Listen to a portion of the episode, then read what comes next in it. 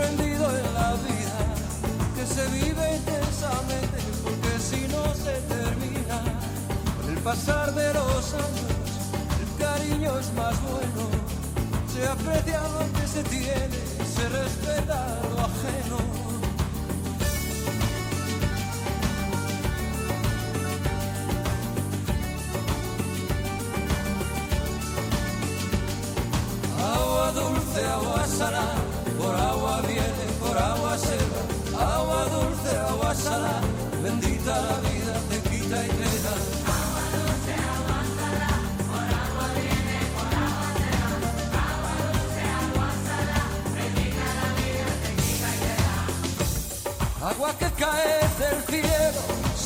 Sobre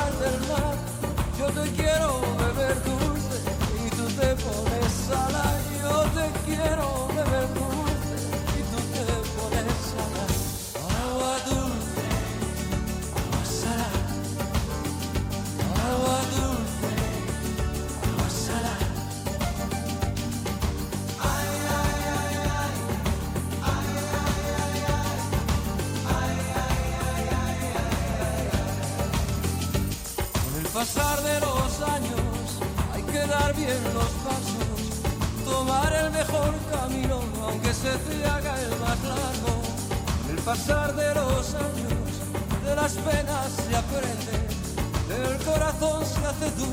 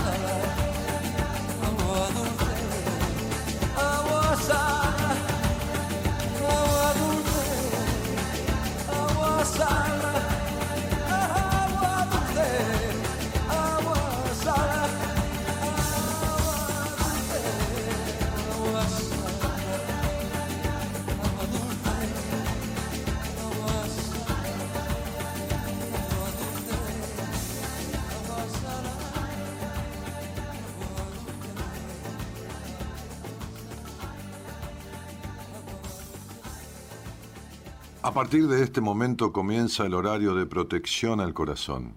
La permanencia frente a la radio depende exclusivamente del cariño que cada uno se tenga. Este programa trabaja con las emociones. Cualquier semejanza con la realidad es tu responsabilidad, ya que solo vos podrás afrontar lo que fuiste, lo que sos y lo que querés ser ante un imprevisto impacto con ciertas verdades que desconocías. Entendemos que quizás hayas estado huyendo demasiado. Es hora de dejar de escapar. Gracias por volar con buenas compañías. Con ustedes, Daniel Martínez. Hola, buenas noches, ¿cómo estás?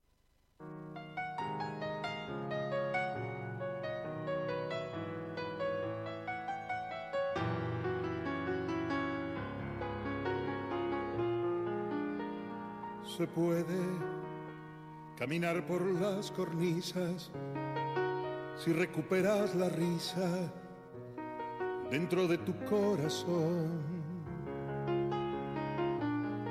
Se puede comenzar el cambio adentro, construirte un gran silencio y escuchar solo tu voz.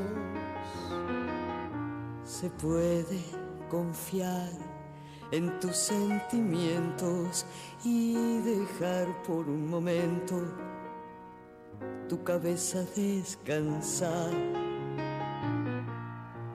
Se puede, lo que falta es que lo creas, que juntes todas tus fuerzas y que empieces a probar. También podés decir que no va a andar, sentarte en el camino y criticar a los que van, tratando de encontrar una nueva manera de vivir, de ser. Se puede, vas a ver cómo se puede.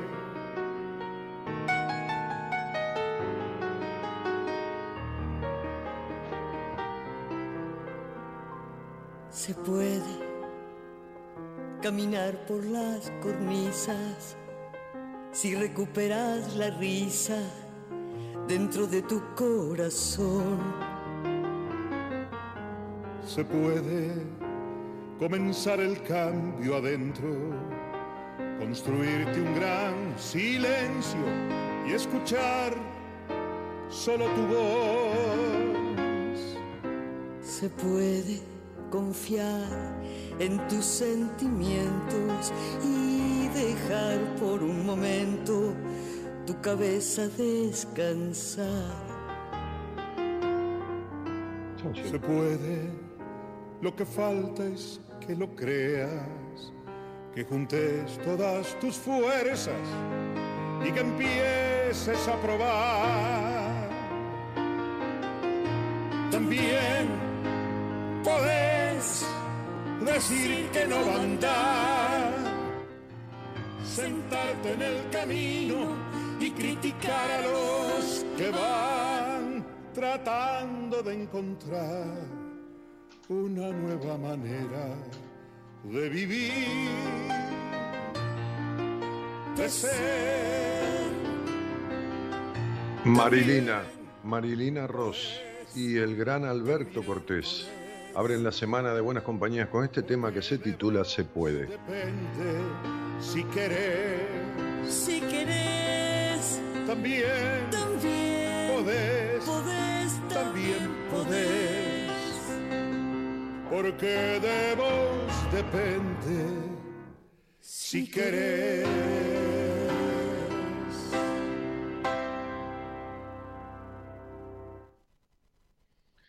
Ah, de vos depende si querés, dice la canción que abre, que elegí para, para que abra esta semana de buenas compañías. Eh, y, y tiene esto de se puede caminar, dice, por las cornisas si recuperas la risa dentro de tu corazón. Se puede comenzar el cambio adentro, construirte un gran silencio y escuchar solo tu voz. Se puede confiar en tus sentimientos y dejar por un momento la cabeza descansar. Se puede, lo que falta es que lo creas, que juntes todas tus fuerzas y que empieces a probar. También podés decir que no va a andar. También podés decir que no va a andar. Buenas noches a todos. Me, decía, me decía alguien hoy eh, que ¿hay, ¿hay alguien en línea, Gerardo? Perdón, ¿hay alguien en línea? Porque escucho como si hubiera alguien en línea, ¿no? Como, una voz, como una respiración. No sé si sos vos, si hay abierto algo, o soy, o soy yo, o un retorno extraño, o, o, o, o androides, qué sé yo, gente que está metida acá adentro, ¿viste? Tengamos cuidado, ¿viste? Porque estamos como, como invadidos, no solo por el virus, ¿viste? El otro, el otro día dijeron ahí en los, los yankees dijeron que hay unas tomas de unos platos voladores que eran verdaderos, ¿viste? así que qué sé yo, este quilombo, ¿viste? no sé. Bueno, eh, se puede todo, mirá. Se puede, se puede negar uno, se puede decir que no va a andar, se puede caminar por una cornisa, parar la cabeza, detener una historia, comenzar otra. Se pueden tantas cosas. Gerardo pasaba a Julio Iglesias antes en una canción que es como decidirse a vivir la vida porque la vida es corta y si no se termina, dice.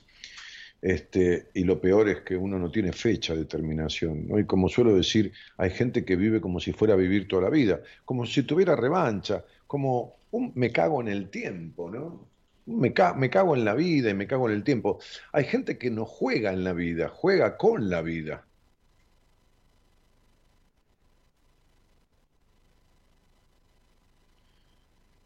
Y, y no sabe jugar en la vida. Hoy me llamaba la atención este, una mujer que atendí de, creo que, creo que es de Argentina, me, parece. Bueno, no importa de dónde sea, creo que es de Argentina.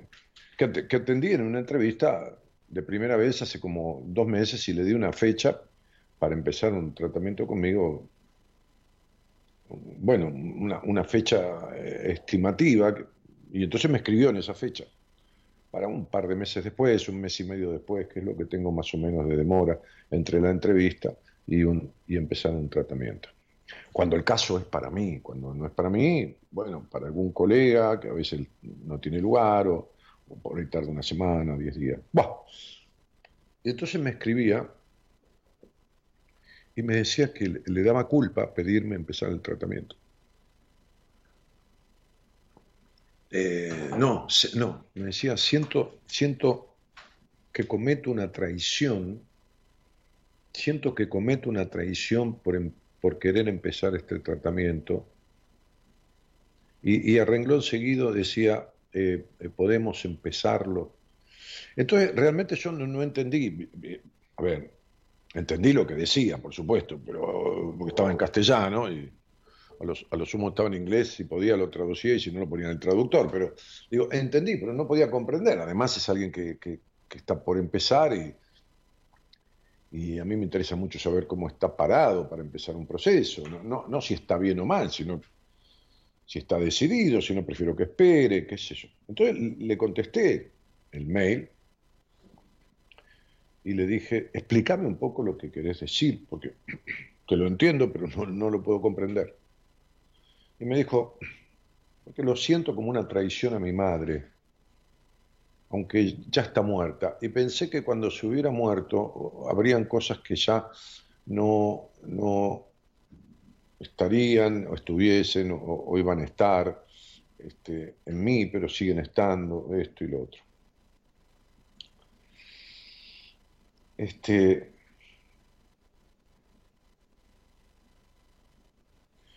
esos muertos que gozan de buena salud, ¿no? Esos muertos que gozan de buena salud, que, ni siquiera podemos enterrarlos en la, en la, realidad, es decir, sí en la tierra, pero no en la realidad de nuestras vidas. Pero no solo esos muertos que, que gozan de tan buena salud, porque nosotros los revivimos a cada momento, maliciosamente, sino con los vivos, con los que están vivos y produjeron que nosotros tengamos una vida como muertos. Este, hoy me decía una paciente, no, no, en una entrevista, no una paciente, me decía, este, una chica joven. Decía, volví a hablarme con mi padre, porque hace ocho años que no me hablaba. ¿Y por qué no te hablaba? Y porque lo contradije, porque todo tiene que ser como él quiere. Entonces, eh, a mí me da miedo verlo y miedo expresarme. No vive junto a su padre, este, este, porque, porque me da, me da, me da terror que me deje de hablar. Ocho años sin hablarle. La chica no había cometido ningún ninguna atrocidad. La chica tiene, es una chica de veintipico de años, más de 25 años, pero no es ninguna chica, pero es una manera de decir. Ninguna atrocidad, ¿no? Entonces, hay muertos que viven dañando aún, porque nosotros los permitimos, y hay vivos que nos producen muertes todo el tiempo, internas.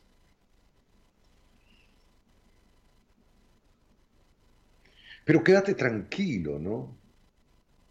Quédate tranquilo, quédate tranquila, porque el alma te va a llamar, ¿no?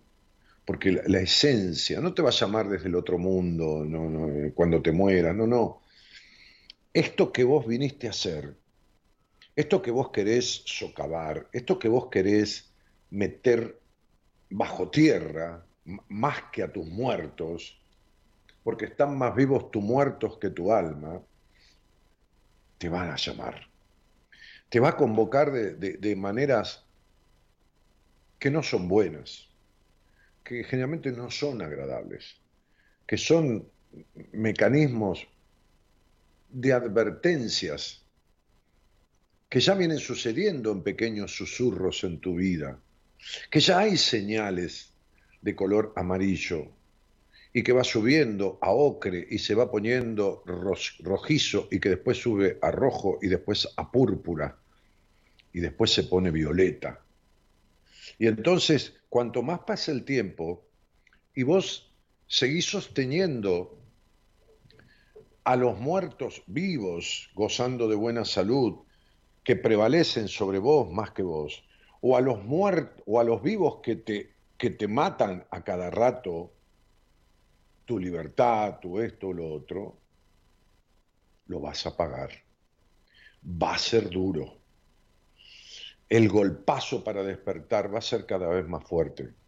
Porque lo que uno no resuelve no sigue igual, se empeora.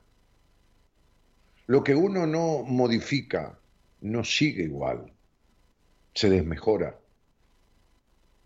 Lo que uno no transforma no sigue igual, se deforma más aún. Y entonces,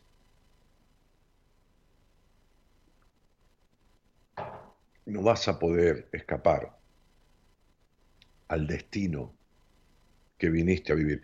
Vas a poder, como dice la canción, de repente, hacerte un lado, hacer como que no va a andar, hacer lo que quieras, pero lo vas a pagar carísimo lo vas a pagar más caro de lo que lo estás pagando.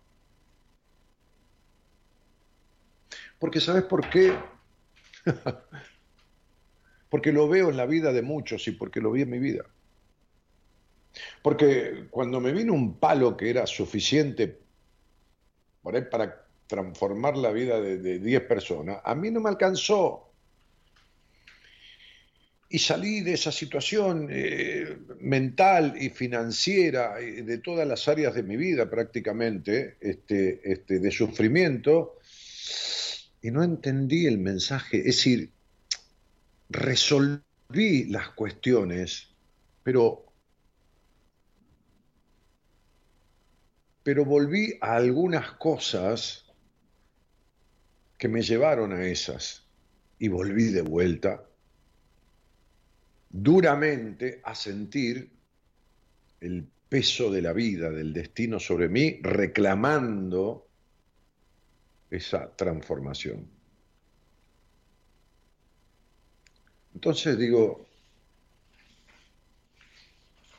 podrás correr de un lado, podrás hacer lo que quieras, pero la historia va a, a la historia la vas a pasar por donde la tenés que pasar. Porque, porque no te vas a poder escapar. Ah, hay una historia, hablando de historia, después quiero leer el posteo que, hicimos. Hay una historia, hablando de historia, que cuenta, que la, he contado, pero bueno, no sé si la he grabado, pero la he contado muchas veces que había un, hombre este, muy, muy rico, eh, este, en Oriente que un día mandó a, su esclavo más, más fiel con unas monedas de plata al mercado, eh, que estaba emplazado los fines de semana en, la, en la, plaza central de la ciudad. Él tenía un castillo en las afueras y, ese sirviente, ese esclavo, fue a comprar para su señor algunas cosas en el mercado, algunas telas, algunas esencias, algunos aceites.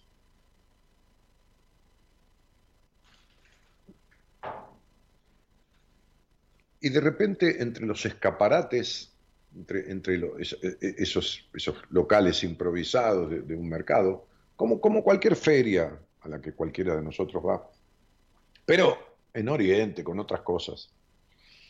Este, aquel sirviente vio aparecer a la muerte. Vio a la muerte entre los escaparates de enfrente de la vereda donde él estaba, que lo estaba mirando fijo, o a él le pareció que lo miraba fijo, sombría, con una capa negra, sin rostro, con la apariencia de unos ojos profundos, pero con el rostro vacío. Sintió un frío en todo el cuerpo, montó en su caballo, que, el, caballo que le había dado su amo, y fue raudamente a todo galope y volvió al palacio.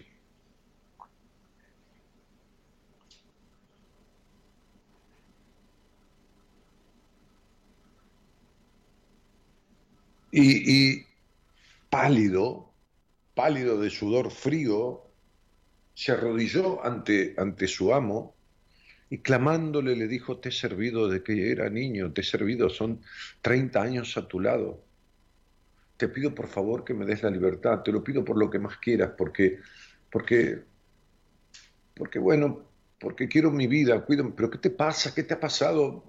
Este hombre que, que no, no, era este, este, una mala persona, trató de calmarlo y, de escucharlo, y entonces el, sirviente, el sirviente le contó lo que había pasado. Y, su amo le creyó. Le creyó, entonces le dijo, toma ese caballo con el que viniste y toma unas monedas, parte de lo que le había dado para ir a comprar al mercado, y vete ya. ¿Dónde irás? Iré a Ramdá. A Ramdá eh, a la ciudad de Randá, iré hacia ahí, me escaparé, cabalgaré dos días y... Entonces, aquel hombre, el amo, vio partir a, su sirviente predilecto y se sintió bien porque, porque bueno, sintió que le salvaba la vida, que, que escapaba de la muerte y que y que era una manera de devolverle mucho de lo que lo había servido bien durante tantos años desde que era un pequeño. Pero al otro día decidió ir él a mercado, al mercado a buscar sus cosas. Era un hombre mayor, anciano ya. Entonces montó en su carruaje y fue al mercado. Entonces empezó a, recorrer los escaparates del mercado en busca de sus cosas. Tomó una pieza de tela, que la fue y la dejó en su carraje, y la compró, la pagó, este, y estaba buscando unos aceites cuando de repente, tres puestos más allá, ve a la muerte. La miró fijo, no le dio temor tanto que en vez de esperarla se acercó a ella. Y parecía que en ese momento en que iba acercándose a la muerte, todo lo que estaba alrededor, los escaparates, las personas, eh, los vendedores, los compradores, desaparecían. Es como si hubieran quedado frente a frente solo él y la muerte. Y entonces le dijo, ¿qué buscas por aquí? ¿Qué te importa? le dijo la muerte, con voz seca y fría. Sí me importa, porque he perdido a mi, a mi mejor sirviente por culpa tuya. ¿Que lo has perdido por culpa mía? ¿Qué, qué ocurrió? ¿Murió ya? No, no ha muerto. Pero vino ayer al mercado y le hice un encargo y te encontró a ti. Y definitivamente tuve que huir porque vio tu mirada fría y tenebrosa mirándolo de frente. Pero entonces si no muerto, porque lo has perdido, le dijo la muerte. Lo he perdido porque vino frío de sudor y temblando, dándose cuenta que venías a buscarlo. Y definitivamente le he dado unas monedas y un caballo, el mismo que le había dado para venir al mercado, para que huyera. Le di la libertad, la merecía el buen hombre, por buen sirviente, pero lo ayudé a que escapara de ti. Qué extraño, dijo la muerte, esta historia que me cuenta. Es verdad, os lo juro. ¿Cómo se llama tu esclavo? Se llama Josué.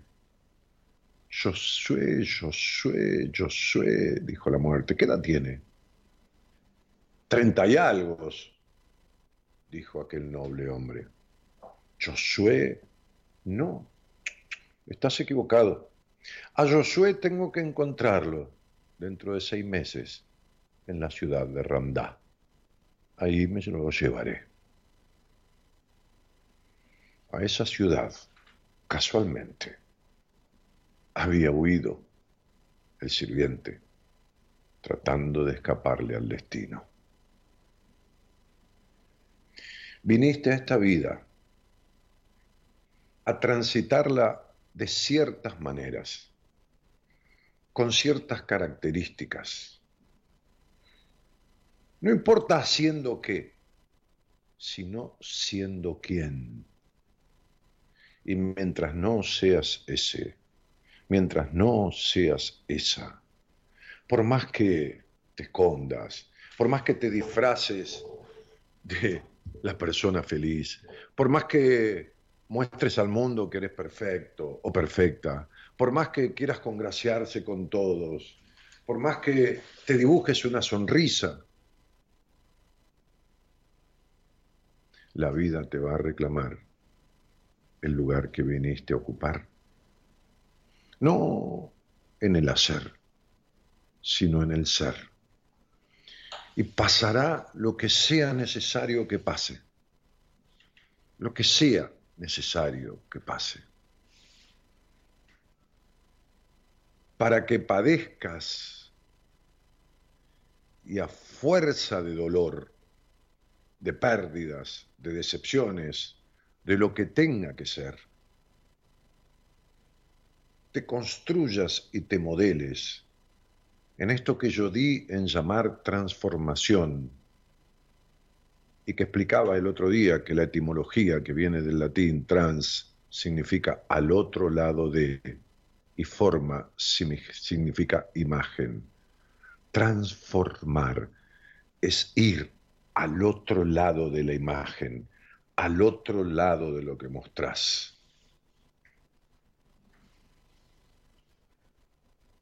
No transformarse quedarse con los vivos que te van matando o los muertos que gozan de buena salud porque los revives dentro tuyo, te deforma la vida. ¿A través de qué? A través de no vivirla, a través de perderla, a través de de esta actitud que veo que tiene mucha gente que no se da cuenta, que en vez de jugar en la vida, juegan con ella. Buenas noches a todos y gracias por estar.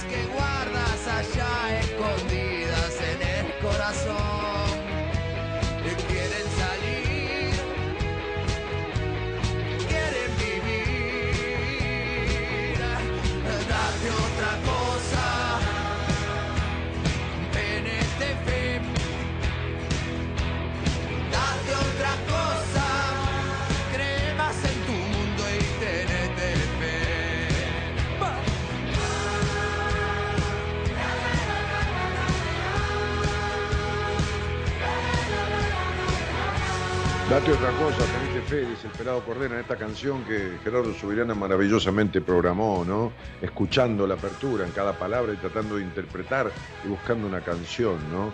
Mayra Lucía Salina dice, hola Ani, si llegás a leer esto te digo que si fueras youtuber en estas épocas estarías en polémicas o serías alguien de quien analizaremos mucho. Sos interesante, dice. Admito que por momentos me río cómo le hablas al público, pero dejás buenos mensajes. Saludos. Bueno, bienvenida. Parece que no hace mucho que andás por acá. Mayra Lucía Salinas. Tremenda apertura, Dani, dice Gabri. Este, Marta Alicia Sardot que queda pensando. Andrea que aplaude. Saludos. Qué hermoso cuento, dice Graciela. Este, Marcelo Pacheco dice, buenas, don Daniel. Hoy para mí la muerte parece que camina más cerca más lejos, depende, pero sé que nunca debo temer si se acerca, ya que viene a llevar lo que no puedo controlar, y si se aleja estaría allí ubicada para ser contemplada con sumo respeto. Ay, Marce, querido. Bueno, este, abrazos desde Río Negro, eh, abrazos cálidos en esta noche fría desde Neuquén, disfrutando el relato de Daniel, dice Elizabeth Santana. Dani se va a enojar porque interactuamos entre nosotros, gracias a todos por los saludos. No, salúdense, yo no me enojo. Lo que pasa es que eh, si, se ponen a hablar todo el tiempo, yo tengo que leer, los posteos son material de, a ver, llamémosle trabajo, material de, de, del programa. Entonces, si usted empieza, hola, ¿qué tal? ¿Cómo estás? ¿Cómo está tu hijo? ¿Se le pasó el resfrío? ¿Que esto? ¿Que lo otro? ¿Y cómo andás? ¿Se fuiste de compra? Y es un quilombo, ¿no? Que se saluden entre ustedes, bueno, es un saludo, pero hay gente que o se le da por hacer 10 posteos diferentes con 10 muñequitos diferentes uno atrás del otro. Y, y yo tengo que pedir que no, no, hagan eso, porque está bien un saludo, muy, pero entiendan que para mí es una herramienta de completud del programa. A mí me ayudan haciendo comentarios. Eh, eh, sería lo mismo que nadie hablara conmigo al aire o nadie escribiera nada. ¿Se imaginan ustedes que hago dos horas yo, 28 años seguidos, que cumplimos de programa 28 años, dos horas, todos los días, y, y, de lunes a sábado, como lo he hecho. Hoy no, porque lo hago dos veces por semana. Hace dos años apenas, o no sé cuánto hace Gerardo, pero los otros 25, 26 años fueron todos los días y a veces seis, seis días por semana y a veces de cuatro horas en un día. Entonces, digo, los comentarios de ustedes me ayudan muchísimo, pero si usted dice, hola Juan, ¿qué haces? ¿Cómo te va? Uy, el perro sigue rengo, ¿no? ¿Qué sé yo? Que, que, puede ser un tema de interés, pero háblenlo en privado, porque busco, busco posteos y, y encuentro este, conversaciones entre ustedes. Entonces, se me complica. Eh, nada más que eso. Eh, gracias por estar a vos. Eh, dice, qué lindo cuento, dice Alejandra. El lunes ideal, tu relato y este tema. Dani, equipo, amigos oyentes, buenas noches para todos desde Rabo Mejía. Dice, dice, dice Gloria. Marta dice, recién abrí el celular, me perdí la primera parte. Buenas noches, excelente apertura. Y dice ahí, Natu. Eh, y, mm, Marcela Daniela Tapia, queremos escucharte. Gustavo Cordera, tenete fe, ¿no? Este, inspiradora apertura, dice. Eh, buenas noches, maestro de Chaco Resistencia, muy buena apertura. Y Violeta dice, sos gracioso, Dani. Llegué tarde, dice Caro Macedo. Mañana escuchá, fue una apertura. Este, creo que te compete, ¿eh? creo que te se ajusta muy a vos, Caro. Me da la sensación. Escuchá la mañana y el miércoles me decís. Este, bueno, muy bien. No, Alejandra, yo no digo que no respeten el espacio. Todo el mundo lo respeta, aquí no, hay gente que falte respeto. Pero, pero eh, explico cada tanto esto porque si, ustedes hablan mucho entre ustedes, no, no, no me dejan material de lectura, tengo que empezar a buscar. Hola Dani, me encanta escucharte, saludos desde Río Negro, General Roca, beso a todos. Es decir, a ver, yo no digo que sea eh, imposible o sea tan difícil hacer un programa y conducirlo durante 28 años, pero tiene sus bemoles y hoy en día tiene sus complicaciones. Estamos, no es lo mismo que yo tenga al operador acá y le digo vamos, le hago una seña, como se hace, vamos a tanda, este, o él me dice estirá, estirá porque no encontró el tema, que no verlo, que no ver a mi productora que estaría en el estudio del otro lado del vidrio. Entonces, hago radios a tientas, este, y, miren, no es que demasiado, pero bastante bien sale con la locura y la parafernalia que significa que esté hace cinco años, esto no se puede haber hecho, ni lo hubiéramos imaginado ni lo hubiéramos querido hacer. El operador en los estudios centrales de la radio, la productora en la casa, o, no importa, donde esté, este, pero no aquí, y yo aquí, en otro lado y juntos componemos esto, tenemos que hacer esto como si estuviéramos juntos, como si estuviésemos juntos, ¿no? Para que no haya un bache, para que no haya estas cosas que, que pueden estar, pero que a mí no me va que estén, por supuesto, ¿no? Este, digamos que después de 28 años casi que soy un profesional de la radio, ¿no? Entonces, digo, este, no, no, no es cualquier cosa. Este, y, no nos vemos las caras, dice Gerardo. Claro, y no nos vemos las caras. Bueno, les voy a proponer algo, ¿no? Este, este, quiero, quiero leer el posteo. Ahora voy al llamado, ahora voy al llamado. Pero hicimos un posteo que, ahí está mi, mi, mi, mujer, lo redactó y lo retocó este, nuestra querida Norita Ponte, queridísima. Este, hoy hablé un rato con Eloísa la tarde, que diagrama mucho nuestras redes y colabora pero ahora la noche está Norita Ponte. En el último dice, eh, recuerda, te has estado criticando durante años y no ha funcionado. Intenta aprobarte y ver qué pasa. Louis Hay. ¿eh? Una frase de Louis Hay. En el último live de, Instagram, o live de Instagram, digo porque hace con Gabriela, yo hice un live ayer, o un live con tres psicólogas del exterior. Una en Ecuador, no, perdón, una en Venezuela, otra en Panamá y otra en California, Estados Unidos, eh, que tienen un emprendimiento en, Instagram, eh, atienden a nivel virtual, tienen cerca de 100.000 personas seguidoras en Instagram, este, alguna de ellas es oyente mía y, son divinas las tres, tienen un equipo, hay médicos, hay diferentes, tiene un equipo interdisciplinario, este, eh, el Instagram es este, Mind and Body Balance, es decir, eh, balance de mente y cuerpo, y, más allá de las técnicas, en la filosofía de, la atención del paciente, coincido plenamente con ellas. ¿Vieron cuando yo les digo que el 90% de los terapeutas del mundo no sirve para una mierda? Bueno, hay un 10% que sí. Este, o, no importa, un 95, o hay, un, hay un porcentaje que sí. Estas mujeres son de las que sí y me producen eh, admiración, y se los dije ayer, y yo no regalo elogios a nadie, eh, o sea, para nada. Este, este, y se los dije, porque, porque hablaron del enfoque, hablaron de hacer centro, hablaron de que la terapia de pareja en pareja casi nunca sirve, salvo que sea una coyuntura del presente, que, hay que ver a, los miembros de la pareja por separado y después, en todo caso, en algún momento, por unirlos o reunirlos en una sesión. Pero este, coincidimos, hablamos de abuso, hablamos de, los terapeutas que en la mayoría no hablan de la sexualidad genital, porque todo es sexual en la vida. A ver si lo entendemos esto y nos entra en la cabeza. Se lo explicaba, ¿qué quiere decir? No entiendo que todo, la, energía sexual que siempre entendí, mis pacientes, gente de 40, 50 años, que la energía sexual tiene que ver con la energía del sexo de los genitales. No, no tiene nada que ver. La energía sexual es la energía del libido, es la energía que sostiene a cada uno de ustedes para levantarse y ir a lavarse los dientes para, para, para encender el televisor, para, preparar una comida, para ir caminando hacia el kiosco a comprar chocolate o cigarrillos. Es la energía que sostiene el intelecto, el, el trabajo, la adecuación social y lo lúdico y lo genital.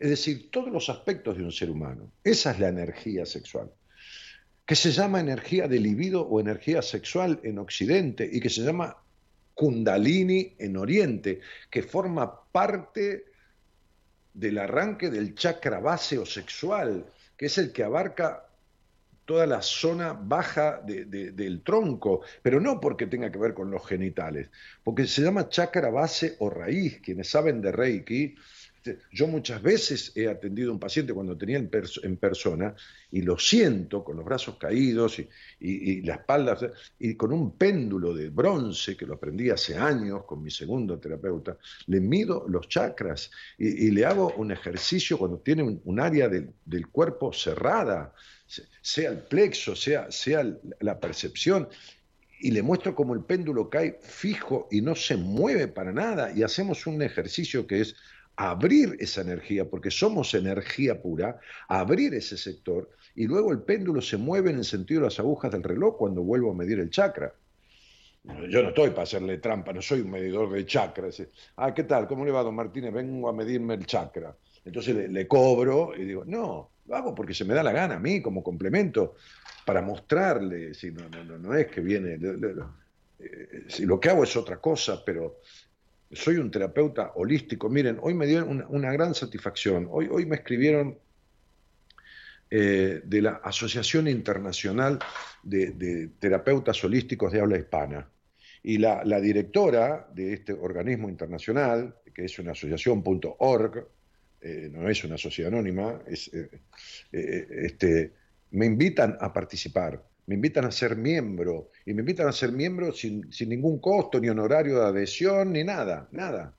Me pidieron que, ampliara eh, la información que tienen sobre mí este, y les mandé toda una carpeta de presentación que, Marita hizo hace algunos años, este, en donde está parte de mi trayectoria, de, fotos, de talleres, de seminarios, este, los talleres que he dado alrededor de diferentes lugares del país que, que han unido qué sé yo, más de 5.000 o 10.000 personas, no sé, este, los seis años de seminario, los libros que he escrito, eh, mi pasaje por la televisión, eh, mis técnicas, mi equipo, eh, el equipo de profesionales, bueno, este, pero, pero fue una satisfacción, así como también es una satisfacción pertenecer a la Sociedad Argentina de Sexualidad Humana, este, o, la asociación, este, a, la Asociación Internacional de Profesionales del Counselor, del Counseling, este, y, ser miembro oficial de estas dos entidades. Entonces me da satisfacción que desde algún lugar del mundo alguien sepa que yo existo y me invite sin ningún interés de, pagar tal cuota, porque incluso en la Asociación Internacional de, Consultores Psicológicos, este, cuando supieron que yo vivía en Argentina, como saben que estamos para la mierda, la pequeña cuota que es en euros me la bajaron un 70%, porque, porque saben que, bueno, en fin, ¿no? Este, eh, en España, qué sé yo, un, sueldo más o menos 800 euros o, o 1000 euros este, que cuando acá son, son 300, este, o 350, o una jubilación, una jubilación son 200 euros. Entonces, este, igual que en la Universidad de Estados Unidos, cuando yo eh, hice el doctorado en la, en la, sede latinoamericana, la de España, este, este, me consideraron los honorarios, eh, porque es muy costoso, eh, en dólares, y, me dieron media beca y pagué en cuotas para poder hacerlo. pero, y esta vez de, esta entidad, Asociación Internacional de, Terapeutas Holísticos de Habla Hispana, me han invitado Y me, han mandado un mail muy, grande la, directora internacional este, este, ofreciéndome, incluso ofreciéndome el espacio para que yo envíe comentarios sobre alguna técnica que aplico que puede servir a los demás y todo esto. Entonces digo, eh, son, son, son, son, grandes satisfacciones que, que, uno tiene, pero a ver, si le quieren llamar un masajito al ego, puede ser, pero en realidad es una satisfacción para mí mismo. Lo comparto con ustedes porque son, necesarios partícipes de esto que, que yo voy logrando. Eh, es decir, lo comparto porque no hay ningún logro en soledad. Lo comparto porque yo no, podría lograr esto, ni estos reconocimientos, o, la trascendencia. No importa que yo tenga entre, entre, entre Instagram y Facebook cerca de 100.000 personas. No es nada al lado de chicos que con todo cariño cantan, este, este, este, y, y, por ahí juntan, qué sé yo, 3 millones de personas, 4 millones de personas. Lo que importa, como me decía Gabriela, mi mujer, que ha hecho cursos de community manager, este, eh, o sea, en la, en, la, en, la, en la Cámara de Comercio de Buenos Aires, es decir, el manejo de redes. Este, me decía, lo, importante es la fidelidad del público, pero las interacciones.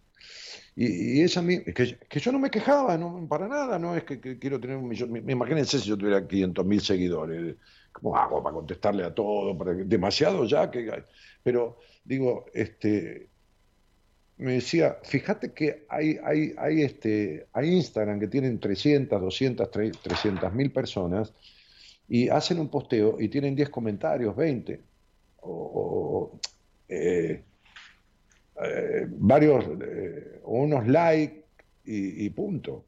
Vos fíjate que haces un, con, la, con 10 veces menos de gente, por ahí tenés 100, 100 comentarios, 80, 150 comentarios, 180. Bueno, entonces digo, yo necesito, deseo hacer partícipe al público de, mis logros, porque es con ellos, no a través de ellos, es con ellos que yo he construido esto. Desde la primera radio chiquita, cuando me llamó un tipo que estaba preso, cuando, cuando los presos de esa radio empezaron a escucharme, y cuando los presos de esa, de esa radio, perdón, de esa cárcel, escribieron en las paredes de la cárcel una poesía.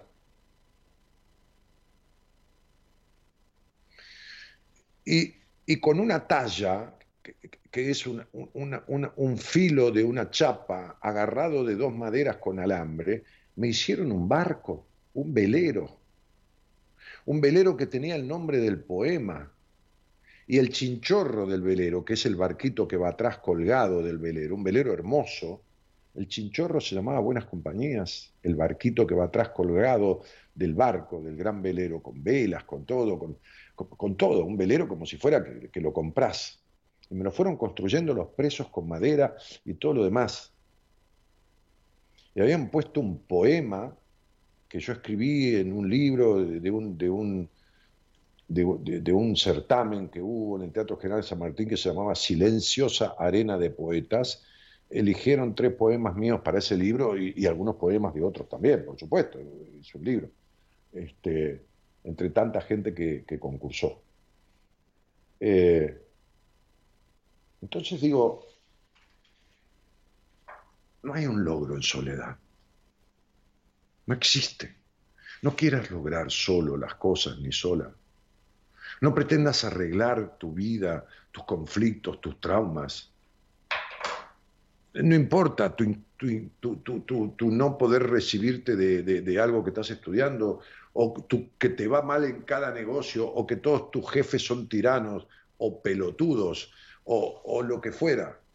No, no, no. Si, si, si reincides, si sos reincidente en las cosas de la vida, si siempre te pasa lo mismo, entendé que, como decía Albert Einstein, no yo, Albert Einstein, ¿entiendes? Un tipo que cambió el curso de la historia, no Daniel Martínez. Decía, es una manera más de locura pretender seguir haciendo o siendo el mismo y esperar que pase algo diferente. Recuerda, dice esta frase de Luis Hay que posteamos hoy, te has estado criticando durante años y no ha funcionado. Intenta aprobarte y ver qué pasa. En el último live de Instagram estuvimos hablando acerca de lo que nos gusta de nosotros mismos y hoy quiero extender esta pregunta al programa de esta noche. ¿Qué es lo que más te gusta de vos? Quiero que me contestes ahí posteando qué es lo que más te gusta de vos aprobamos en lugar de enfocarnos en lo que no nos gusta, nos quita del lugar de la queja y nos, habilita un vínculo más sano y amoroso con nosotros mismos y por ende con los demás. Nos vemos esta noche en buenas compañías. ¿Qué es lo que más te gusta de vos? Y así voy a empezar este llamado, sin saber quién está al aire, porque no he mirado todavía nombre ni nada, y le voy a decir, hola, buenas noches. No me digas ni cómo te llamas, ni cómo te llamas, y dime qué es lo que más te gusta de vos. Hola, Dani, ¿cómo estás? Lo que más me gusta de mí es, eh, no sé, la fuerza que, que pongo todos los días para ir a trabajar y, salir adelante. Y, y, decime, ahora voy a ver tu nombre, es este Susana, ¿no? Y sí, me dicen Melisa. Ah, Melisa, bueno, muy bien, porque también te, te, llamas Melisa. ¿De dónde sos, eh, Melisa? De Catamarca. Ah, de Catamarca. Este, Y decime, Melissa, ¿qué sería para vos salir adelante? Porque esta es la frase que usaste, ¿no? Eh, porque no sé, siempre eh, eh, todo me resultó complicado en mi vida, desde lo laboral, este, por malas decisiones, qué sé yo, por no estudiar y siempre tuve que salir a trabajar, entonces siempre como que traté siempre de salir adelante y en lo sentimental, este, no sé, siempre tuve bastantes problemas en formar una pareja y bueno, siempre trato de, de qué sé yo, de, de mirar para adelante. Claro, y si vivís mirando para adelante y saliendo para adelante, cuando salís, cuando vos decís voy a salir, ¿Qué es lo que estás haciendo? Voy a salir. Estás en un lugar y decís, voy a salir. ¿Hacia dónde vas? ¿Hacia afuera? Cuando uno dice voy a salir, va hacia afuera. Sí, sí. tratando, mirando siempre para adelante y tratando de salir, estás afuera de la vida. Porque mirás para adelante y no podés arreglar el, pasado que se vuelve a repetir en el hoy. Y cuando eh, mirás para adelante para salir, te quedas afuera, estás todo el tiempo saliendo. No es que nunca estás adentro de nada. No estás adentro de la cuestión intelectual porque no estudiaste, no hay problema, no hay por qué estudiar. Este, este, como, como, fíjate en, en, ¿cómo se llama? En Google, pone hombres exitosos de la historia que no estudiaron. Y fíjate, los tipos que llegaron a donde llegaron y no estudiaron, ¿no? Desde deportistas hasta Mark Zuckerberg, el dueño de Facebook o de, o, de, o, de, o de WhatsApp, qué sé yo. Este, nunca estudió, sí estudió, fue al colegio, nadie dice que no. Este, este, bueno, tenemos un gobernador que dice que no leyó ningún libro completo en la provincia de Buenos Aires, ¿entendés? Y es el gobernador de la provincia, ¿no? Tremendo pelotudo, ¿no? Pero bueno, es el gobernador de la provincia, ¿viste? Llegó igual a gobernador.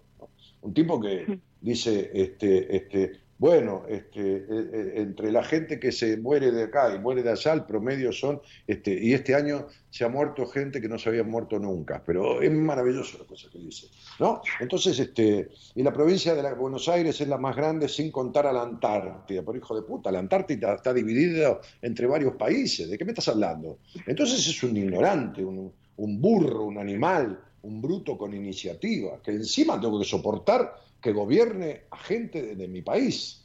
¿no? Yo estoy en la capital, ¿no? Este, a mí no me gobierna, pero gobierna a gente de mi país y gobierna a 14 millones de habitantes. Un tarado, ¿no? O sea, se lo digo, y mañana me hago un juicio, ¿no? ¿Qué carajo me importa, no? Entonces, que le digan y que le avisen, que yo digo que es un tarado. Entonces, este, porque qué lindo, un tipo que estudió economía, qué lindo ejemplo le da a los estudiantes diciendo en la puta vida eh, eh, leí un libro completo. ¿Y qué te crees, boludo, que sos este, eh, mejorado, inteligente? Si después dice cada burrada, dice, este, este, este, no sé, hasta los adjetivos los usa para la mierda. entonces, este, eh, eh, digo, a mí no me molesta la ignorancia. Mm. Me molestan los ignorantes ocupando lugares que tendrían que ocupar los que saben. A mí no me molesta un tipo que no, sea, que no, sepa, que, no sepa leer ni escribir. Al contrario, haría, si eso ha llegado a mí, lo que pueda para inducirlo, que, aunque sea aprenda a leer y escribir, o lo que fuera. Este, me molestan los ignorantes de la vida conduciendo la vida de otros. Eso sí me molesta. Mm. Eh, ¿Cuánto hace que nos conocemos? Eh, hace poquito, en realidad yo siempre leí sus libros y, y hace una semana comencé a hacer eh, coaching con una persona y él me, me dijo, bueno, que lo escucha usted este, que si tenía la posibilidad de, de, hacer una entrevista, que la haga porque, no me iba a arrepentir. Pero, la verdad, ver, A ver, Meli, eh, eh, vos estás haciendo coaching con un coach profesional, eh, que, el coaching tiene mucho que ver con, con, un objetivo puntual, es decir, que venís a buscar y vos decís, bueno, yo quiero crecer laboralmente y entonces trabaja, focaliza en eso. Este, y este señor o señora, no sé, varón o, mujer, Te, sugirió escuchar el programa. Bueno, mandarle un abrazo, decirle que le agradezco, como a tantos. La otra vez tuve una entrevista con, un, con, un, con un, hombre de Italia que, que, me sugirió, le sugirió un paciente de él que me escuchara y que se atendiera conmigo. Este, un, profesional de Italia con el cual voy a hacer un, live en algún momento. Este, y, y decime, ¿Qué te trae a mí, cielo? Sí, yo lo que siento es como que, que no puedo dejar mi pasado atrás, que en realidad yo pensé que lo tenía enterrado, digamos así. Este, y siento que todas las, eh, no sé si de, llamarlo eh, caídas que tengo a nivel parejas, este, van ligado a eso pero siento que cuando voy al psicólogo, el año pasado comencé a ir al psicólogo, eh, bueno, ahora comencé a ir con este coaching y siento que todos me llevan a mi pasado, que a mí me costó muchísimo, muchísimo poder eh, sacarlo, eh, expresarlo, porque yo jamás expresé lo que me pasó. Lo que te pasó fue un abuso sexual muy fuerte. Eso es lo que te pasó. ¿A eso te referís o no te referís a eso? Sí, a eso. Ah. ¿Y esto fue a los 6 o a los 12 años? ¿O las dos veces? No sé, porque tengo, no sé. Oh. No sé, no me acuerdo. A ver, a ver, escúchame bien, Meli. Eh, un niño está preparado para ciertas cosas. El cerebro de un niño viene preparado para ciertas cosas y para ciertas otras no. No de todos los niños, no todos los niños no son iguales, todos los seres humanos no somos iguales, pero hay cosas que los niños en general tienen. Viste que un niño, bueno, no sé con quién vivís, primero te quiero preguntar con quién vivís. Hasta ahora vivo con mis papás. Bueno, no hay ningún problema, me parece bien. O, a veces un niño se cae, un niño de dos años, tres se cae, se cae de, cuatro escalones y no se hace nada. Llora porque se asusta, por ahí se machuca un poco, pero no se hace nada. Un adulto por ahí se caería, se rompe la cadera, se rompe una pierna, se rompe... Viste que se dice muchas veces esta frase, ¿no? que es tan divina, los niños tienen un Dios aparte. ¿Viste que se dice así? Bueno, los mecanismos, imagínate un niño, imagínate un niño abusado sexualmente, ¿no? ¿Qué haces? Hay va a un consultorio de un coach o de un psicólogo, no importa, de un psiquiatra, no importa, de un terapeuta, ¿qué tal? Mire, vengo porque mi tío me está abusando. No, no, el niño, no, no, más, más que a veces lo amenazan, tiene cinco años, seis años, siete, ocho, ¿qué, qué, va a hacer? Entonces, la mente de un niño a veces tiene la probabilidad de, de, lo que se llama escindir. Escindir es dividir, escisión, ¿no?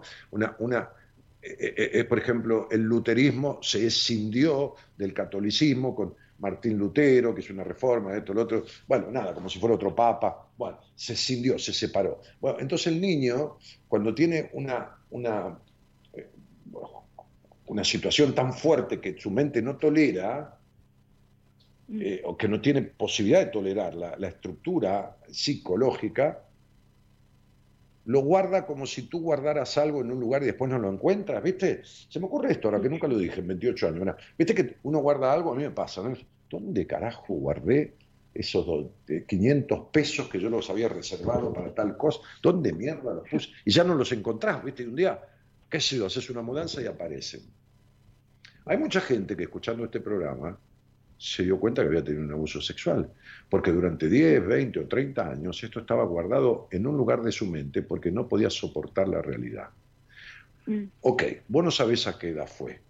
Sabés de manos de quién fue, aunque no lo digas. Sí, Muy bien. sí. ¿Este fue una situación de abuso o fue un abuso que duró un año y medio en general? No fue una situación, fueron varias situaciones. Pero por eso, ¿durante cuánto tiempo? Supongamos que empezó a... Vamos a, a decir cualquier cosa los dos. ¿eh? Total, no, no hay problema que nos equivoquemos, porque nosotros somos dueños de nuestra vida, estamos hablando y podemos decir lo que queramos. Vamos a suponer que empezó a los seis años. Si empezó a los seis años, ¿hasta qué edad duró? ¿Hasta los siete y medio? ¿Hasta los ocho? ¿Hasta los nueve? ¿Hasta cuándo, hasta cuándo No. hubiera durado? No importa las veces que sucedió. Sí que importa, pero quiero decir, por ahí sucedió tres veces, pero duró un año y medio, ¿no? ¿Hasta cuándo fue? Hasta los, sí, 11, Ok, 12. muy bien. ¿Y, y esto sucedía cuando eh, eh, tus padres iban de visita a algún lado o sucedía intrafamiliarmente con alguien que venía al hogar o que pertenecía a lo más íntimo de la familia? No, que pertenecíamos a lo más íntimo de la familia. ¿Era un familiar que vivía allí? Ujú, Sí, Muy bien. En esa casa se criaron, eh, se criaron, vivían papá y mamá, y estabas vos, ¿y quiénes más? Eh, ¿Quiénes más? ¿Hermanos? ¿Hubo otros hijos? hermanos, sí. ¿Hermanos varones Ujú, Y mujeres, y mujeres? ¿Cuándo son? ¿Cinco? sí. Cinco. Y, y decime una cosa, este, em, eh, eh, ¿qué lugar ocupás? ¿El medio o la segunda? ¿Qué, qué lugar ocupás? Soy la, soy la más chica. Ah, la más chica. Muy bien. Este, ¿Y este abuso vino de parte de un hermano tuyo? Sí, Ok. Y, y- y vamos a inventar una edad. No importa que, que tú te equivoques, que vos te equivoques. Perdona. Este, este, vamos a inventar una edad. Y por favor, tú te ame, no me trates de usted. Este, inventemos una edad. Vamos a poner entre los 4 y los 11 o, o 12 años la edad que quieras. ¿Qué edad pondrías para decir que empezó? No importa si, si es mentira, si no, no es verdad. No importa. no sé, a los 8. Bueno, muy bien, Nueve. empezó a los 8. 8 o 9. Pero quiere decir que entonces duró hasta los 13, duró 5 años. No, yo no, no, no recuerdo. No No, a los 13 ya no. No, ¿A qué edad menstruaste, Melissa? Por primera vez, a claro. los, a los ¿Eh? 11. Exactamente. No, muy a los, do, a los 12. Pero esta, esta, esta cuestión del abuso se cortó. Creo que no habías cumplido 12 cuando menstruaste. Pero bueno, no importa. Se- eh, ah, a los 12, claro, tienes 24 letras en tu nombre. Y en tu caso puede haber sucedido la menstruación a los 12, que es la mitad del ciclo de letras. Bueno, dime, decime, ay Dios, porque cuando vi tus dos apellidos creí que eras este, centroamericana, entonces se me pega esta cosa de hablarle neutro para que se sienta más, eh, más, más, intim- más intimidad. Eh, decime, em, ¿el abuso se cortó cuando vos empezaste a menstruar? Yo creo que sí. O, fue en ese, en ese año. Sí, sí, sí. Ahora, decime. Meli, querida, este, a ver, Cielito, ¿cu- ¿cuánto, em, ¿cuántos años más? te- supongamos que el abuso este empezó a los ocho, vamos a poner los ocho. ¿Cuántos años tenía tu hermano cuando empezó el abuso? Si vos tenías ocho, él tenía, Mm. Tres años más que yo. Muy bien, once. Ok, Ujú. bueno. entonces, esperá porque este, voy a apagar una luz. Eh, quiero estar con, con menos luz en los ojos y pensar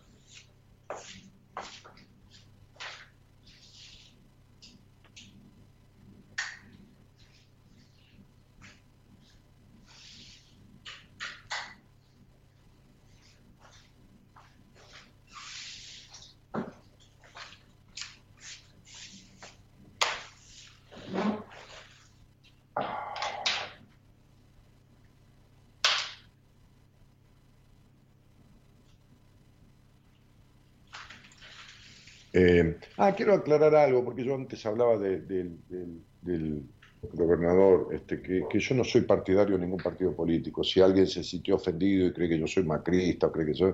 No es así. ¿eh? Así que si se sintió ofendido, ni siquiera le pido disculpas, pues yo tengo derecho a decir lo que quiera de quien quiera. Este, cuando el tipo es público y cuando se expresa libremente con respecto a los demás, ¿no? De su vida privada, yo no hablo. Bueno, muy bien. Entonces, este, pensemos juntos. ¿Cuándo fuiste por primera vez un psicólogo, Meli? Que ya me está agarrando la. Sí. la locura. Decir, Recién, recién me animé a ir el año pasado. muy bien. ¿Cuánto tiempo fuiste? Fui, lo que pasa que cambié dos veces de psicólogo. Muy bien. ¿Eran mujeres o eran varones? No, mujer. Muy bien, eran mujeres. ¿Eran de eh, un hospital de ahí de Catamarca o, o eran de tu eh, en, en obra social o era particular? Sí, no porque tenga sí. que ver el dinero, te pregunto simplemente. Sí, no eran de obra social. Muy bien, de obra social de empleado de comercio. Mm, No, Bien. no. Entonces, entonces, ¿hablaste de este abuso con ellas dos? Eh, con una, con la otra Con no. una. Con una, muy bien. ¿Y estuviste cuánto tiempo con esa que hablaste del abuso? Poco, cinco meses. Y Poco. justo fue lo de que comenzó la pandemia y ella ya no, no atendía. Este, bueno, ¿No te atendió, no te atendió virtualmente con la internet o, o por teléfono? Sí, me atendió un par de veces y, y después ya ya decidí no no no hacer más terapia y buscar a, otra ¿Y por- psicóloga. ¿Y por qué eh, a otra, fuiste a otra? Sí, ¿O no a, a nadie? ¿A otra? fui, ah, fui a otra psicóloga, pero la verdad era una psicóloga conocida de mi familia y, y no no me sentía cómoda contándole. Claro. Ahora, vos estuviste cinco meses para hablar, hablando con la psicóloga aquella, que sobra tiempo para arreglar un abuso, cinco meses, sobra. En cinco meses se arregla un abuso, se arregla eh, tres, cuatro temas más que vos tenés, no solo un abuso. Bueno, entonces, a ver, este, ¿qué dijo en síntesis esta psicóloga y durante cuánto tiempo ella volvió sobre cuántas sesiones utilizó para hablar del tema del abuso? No, no le prestó mucha atención. Yo le conté y, y fue como en una sesión, este, no, no, no, no sentí que le haya prestado mucha atención a, eso. Y yo, ¿Y por qué le contaste vos? ¿Ella te dijo algo? ¿Te preguntó sobre tu sexualidad? em, yo en realidad fui a ella porque al comienzo hice osteopatía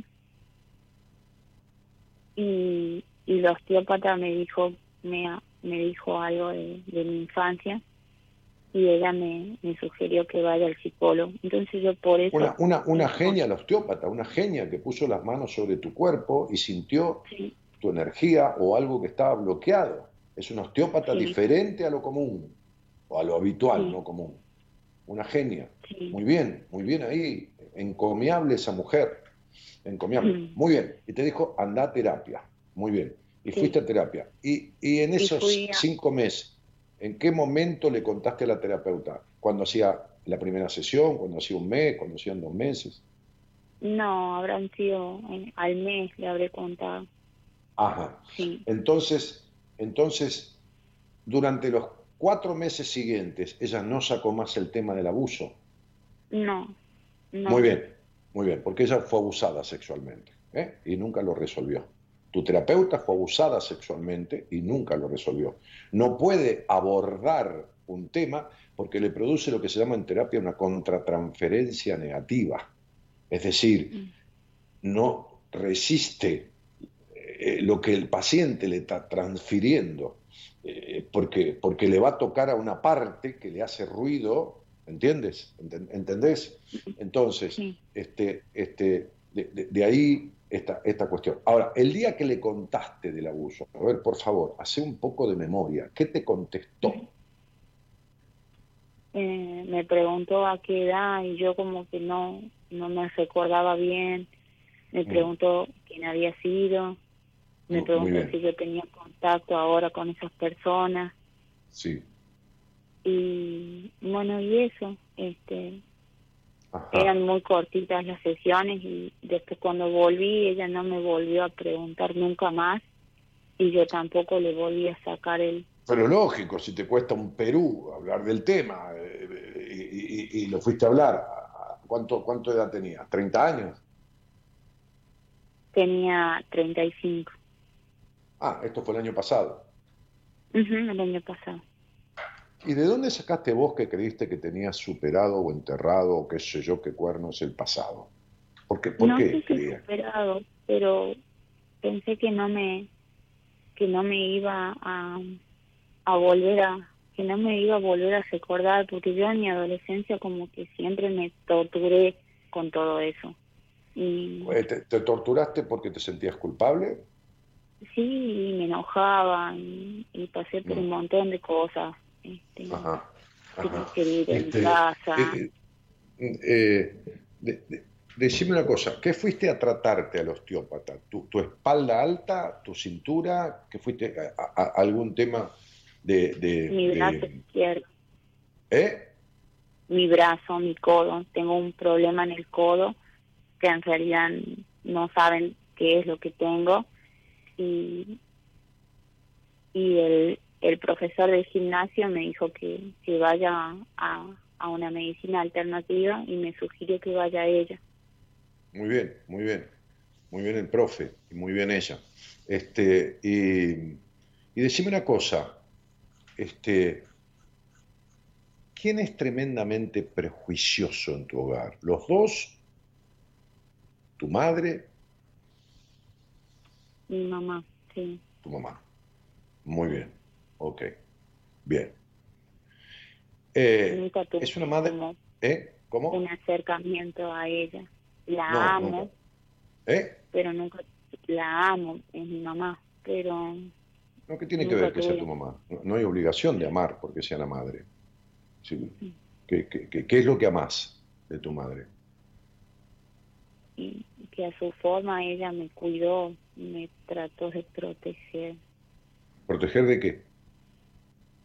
De todo, pero ¿De todo qué? No sé. A ver, ¿fuiste sobreprotegida?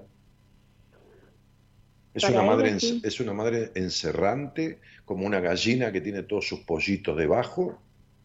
Sí. Perfecto.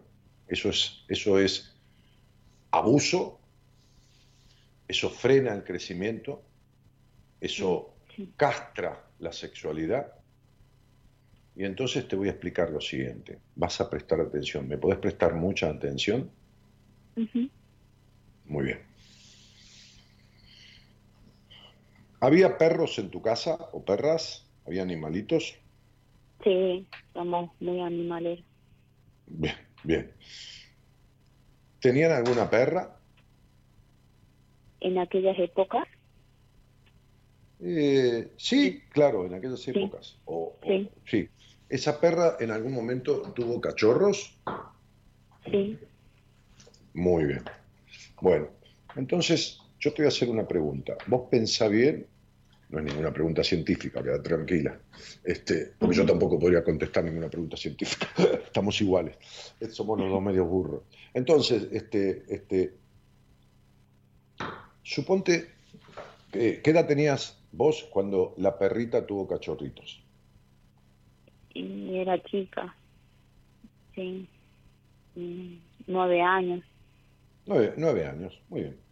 Entonces, suponete que vos tenés una perra hoy, a tus treinta y pico de años, y, esa perra tiene, tiene cachorritos. Cinco cachorritos, ¿está bien? Pues una perra que tenga cinco cachorritos, ¿no es así? Sí. algunos son este, eh, machitos, otros hembritas, ¿no? Algunos varoncitos, otros nenitas, ¿no? Pero, bueno, son machos machos y hembras, ¿no? los animales se les, cataloga así. Y entonces vos tenés este, una perra que tiene cinco perritos. Bien, entonces vos nunca dejás salir a los perritos a la calle. Nunca, no los dejas salir nunca. Están en tu casa, están en el patio, ahí, están, andan, ladran, comen ahí, duermen en la cucha, qué sé yo, en, donde quieras, pero nunca los dejas salir. Mm. Entonces los perritos, viste cómo son los perritos, eh, empiezan a tener como instinto sexual, viste que se refriegan contra un almohadón o contra la pierna de alguien, viste que cuando son cachorritos se andan refregando, ¿no? ¿Se entiende? Sí, sí, sí. Bueno, si vos no lo dejás salir nunca, llegado el momento que son adultos, que son más grandecitos y ya buscan, viste, entran en celo, se llama entrar en celo, porque están alzados, se llama así, porque es el instinto del animal. Este, ¿entre, ¿Entre quiénes van a tener sexo? Si los cachorritos no salen nunca a la calle para estar con otros cachorritos o con otros perros y crecen, ¿entre quiénes tienen sexo? Entre ellos entre los hermanos, porque son hermanitos, ¿no? Bueno, esto de abuso no tuvo nada. Bueno, fuiste abusada. Vos tuviste tu despertar sexual con tu hermano en un lugar que, en un hogar que tu madre y tu padre, porque colabora, encerraron a todos.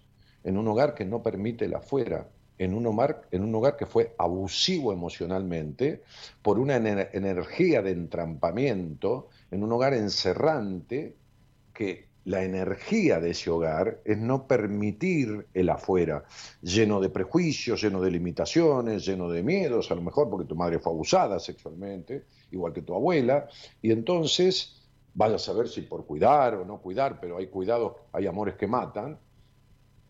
Una nena de 8 años con un nene de 11, y he atendido muchísimos casos de esos, y tengo que explicarles, están teniendo juntos su despertar sexual, se tocan, se refriegan, se esto, se lo otro. Lo que pasa que como el lugar es culposo, la madre es culposa y culpógena y el padre también, porque si no hace nada por decirle a la, madre, deja a estos chicos crecer en paz y, vivir su, su, infancia libremente, entonces el padre es cómplice. El abuso sexual de una niña de 8 años con un niño de 11 no tiene nada de abuso. Es el despertar sexual de dos niños, que se hace muchas veces entre primos, entre hermanos, entre amiguitos, cuando los niños salen y, conviven con otros, es, es, fácil que se jueguen, se toquen, jueguen al doctor, al papá y a la mamá, a los novios, qué sé yo a lo que fuera, este, y, los niños tienen curiosidades y el niño descubre el mundo jugando. Y la sexualidad es parte de un juego. Lo que pasa es que cuando la energía del hogar es prohibitiva, es ensuciante, es eh, la energía de la madre desde que da la teta es negativa con respecto a, la, salud sexual, entonces los niños, o la niña sobre todo, la niña, este, este, lo vive con culpa. Así que esto de abuso no tuvo nada. La psicóloga fue abusada sexualmente, tiene una horrible sexualidad y en cinco meses podría haberte resuelto esto, porque con empezar explicándote esto, que de abuso sexual no tuvo nada, este, mira, una vez yo atendí a una chica que casualmente tenía nueve años y tenía un hermano de trece con el cual tenían este tipo de situaciones. Y la psicóloga que la atendía hace dos años le decía que eso era un incesto, que era una relación incestuosa, que esto y que lo otro. Y ella me vio una vez en una entrevista y después quiso verme de vuelta a los dos o tres meses y yo le volví a explicar esto, le volví a, explicar más en detalle y en un momento le dije, te voy a decir una cosa, por favor, decime la verdad, ¿quién te da más confianza de saber, de conocimiento, de experiencia? Por favor, no me mientas, ¿tu psicóloga o yo? Y me dijo, vos. Bueno, entonces no puedes ir más a tu psicóloga, tu psicóloga no sabe nada. Si tu psicóloga dice que vos a los nueve años, con un hermano de trece, tuviste una situación de juego sexual y eso es incesto, es una pobre tarada prejuiciosa, que no sabe nada, ni de la vida, ni de psicología verdadera. Bueno, lo mismo te digo yo a vos. Esto, esto de abuso no tuvo nada. ¿Y puede ser que todo esto me afecte a mí en las parejas que tuve? Te afectan las parejas que tuviste porque vos nunca te sentiste protegida sanamente. Protegida en el buen sentido, no es que vos seas una, una, una incapaz, una débil o, eh, eh, ¿cómo te puedo decir? Complementada por un hombre, ¿no es así? Yo hoy por... hoy tengo una pareja y... No, vos no tenés una pareja, vos tenés un novio. Sí, tengo un novio. Pareja es cuando uno vive con el otro. Eh, lo que tenés es un noviazgo, no una pareja. Muy bien, ¿y qué te pasa? Y yo a él le conté. ¿Está bien? ¿Y qué pasó? Y nada, él me contuvo y nada. Yo a veces tengo miedo de sacarlo a flote porque me da vergüenza.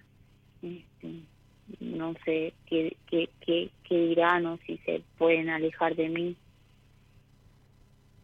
Mira, vos tenés miedo a todo lo que sea este, este, eh, no ser escuchada, no ser tenida en cuenta, no ser esto, no ser lo otro. Eh, el tema es que tu, tu madre te, presentó a un padre desdibujado, este es tu padre, este es el modelo de hombre que yo elijo, ¿eh? sucede cuando, cuando uno se cría con el padre y con la madre, este, son modelos los modelos, no es, que sea un padre modelo, una madre modelo. Y este padre nunca intervino en esta crianza como para frenar este encerramiento que, produjo tu madre, porque simplemente estuvo de acuerdo. Entonces, este, este, esta falta de sana intervención paterna este, hace que también hayas tenido vínculos con los hombres que sean un poco decepcionantes. Ahora bien, este, este, ¿Cuánto hace que estás con este señor? Eh, dos años. Muy bien. Tu sexualidad de 0 a 10, ¿cuántos puntos le pondrías? Bien, bien. Un 10. Bueno, ¿y cuál es el trauma entonces que sale del pasado, que tenés tanto problema, que no superaste? ¿En qué sentido? Él me dice que yo no, él siempre me dice que yo no puedo ser feliz, que yo siempre le estoy buscando la quinta pata al gato. Claro, porque eres como tu madre. Porque nunca despegaste del pasado. ¿Tenés un estado generalmente melancólico? Sí. Después de tener sexo, ¿se te produce un vacío interno? No. No. Este, y si yo te pregunto qué querés, ¿vos qué contestarías? En mi vida. Sí. Quiero ser feliz. Ajá, muy bien. Todo, todo el mundo contestaría lo mismo. Ahora, hay 78 millones de cosas que hacen feliz a un individuo. ¿Qué es lo que te haría feliz a vos? Porque querer ser feliz es como muy... A ver, no, es que te lo critico, pero es como muy básica la respuesta. Es como que, qué sé yo, ¿qué tal? ¿Qué comida te qué, qué, qué, qué querrías eh, comer? Y comida. Y comida no, ¿qué querés comer? Sería, ¿no? Comidas hay 7 millones. Entonces, ¿qué sería para vos ser feliz? Quiero formar una familia. ¿Y quién dijo que eso te va a dar felicidad?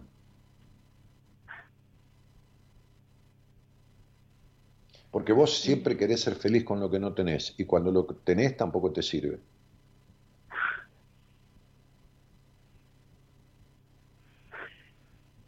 ¿Me está claro? Sí. Ok. De 1 a 10, de 1 a 10, ¿cuánto te gusta mandar? Mucho. Claro. ¿Entendés que pareces una, una, ¿Entendés que pareces una gatita mimosa y una nenita que este, este, sos un lobo con piel de, con piel de cordero? Por afuera pareces un corderito y por adentro sos una discutidora, este, este, con mucha ira, con enojo, demandante, mandona. ¿Lo entendés? Sí, yo no quiero ser así. Ah, sí. ¿Y quién es así en tu historia? Mi mamá. Bueno, perfecto. ¿Y, ¿Y, quién es infeliz en tu casa? Dramático y no feliz e insatisfecha. Mi mamá. Claro, bueno, sos la réplica. Por eso no te vas a sentir feliz nunca, porque sos una copia. ¿Y cómo hago, Dani? Sí. ¿Me, explico? Sí. Entonces, ¿qué, bebida te gusta? Ajá. ¿Qué bebida te gusta? Mm, me gusta la limonada. La limonada. Ah, la limonada casera, no, una bebida de marca, te digo. Gaseosa, una ah. alcohólica, ¿qué cosa? La coca. Ah, es, exactamente es lo que yo pensé, te lo juro. Porque te iba a dar este ejemplo, te iba a decir, resulta que vos venís a, mi casa y me decís, este, este, ay Dani, tengo sed. Y yo te digo, mira, tengo esta Coca-Cola y esta copia de Coca-Cola, que no es Coca-Cola original, es una copia, ¿viste? ¿Qué sé yo? Que la hace, es trucha, es Coca-Cola trucha. Muy bien, vos cuál agarrás. La coca. La, la, coca original. Una coca original vale ponerle 100 pesos. Una coca trucha podría valer 30, 20, no vale nada. Bien, eso es lo que vos, estás siendo. Una copia trucha. Tu mamá es el original y vos sos una copia trucha. Y las copias truchas no valen. Por eso tenés vacío, porque vos no sos vos. Sos una copia de tu mamá. No sabes quién sos. Ni sabes lo que querés. Porque ser feliz no es nadie en el mundo. No hay ningún ser humano que sea feliz. Ser feliz es como ser árbol. Siempre vas a ser árbol. O sea, vas a ser feliz siempre, siempre, permanente. No existe la felicidad como estado permanente. Existe el vivir mayoritariamente bien, en bienestar, en sentirse bien y en cierta plenitud, haciendo lo que uno desea hacer mayoritariamente, diciendo lo que uno desea decir, bancándose las consecuencias, este, y, construyéndose a sí mismo, más que construir una familia, porque si no te construís a vos misma, no sabes quién sos, o la copia tu madre, ¿qué familia querés construir?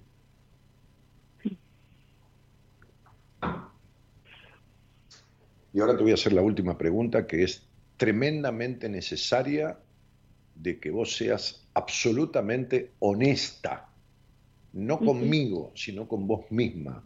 Si no, nada de lo que dijimos en esta conversación sirvió.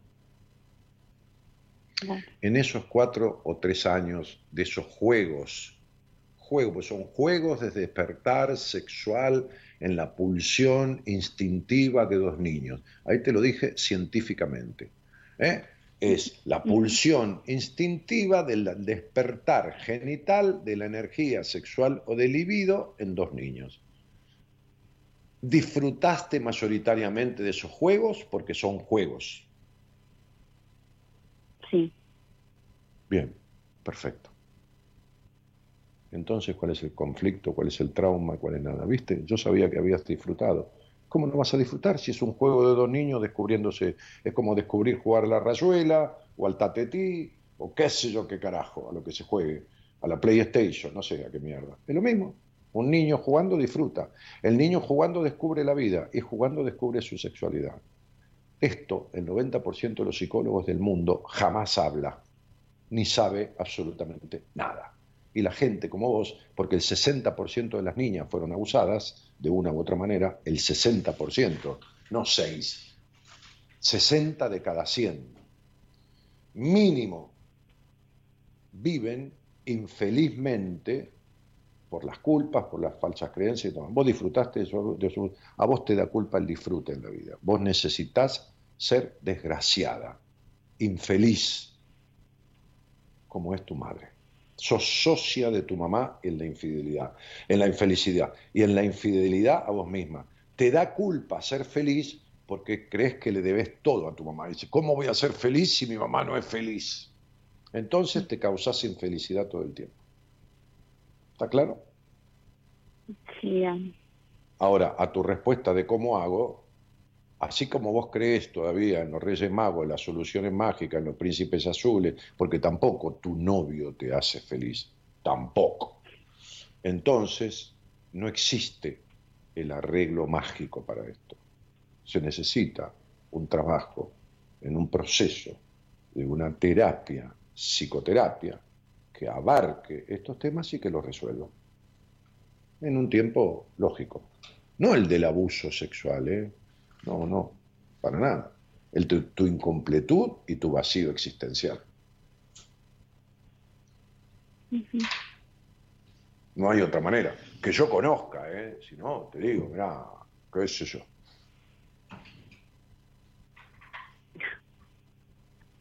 Gracias, Dani. Y nada, querida, te mando un cariño grande. Gracias, Dani. No tengo a quien rezarle pidiendo luz.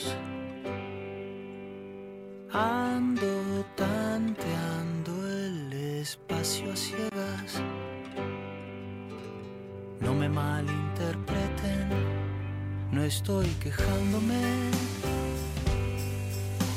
Soy jardinero de mis dilemas. Hermana duda, pasarán los años, cambiarán las modas, vendrán otras guerras, perderán los mismos y ojalá que tú sigas teniéndome a tiro. Pero esta noche, hermana duda, hermana duda, dame un respiro.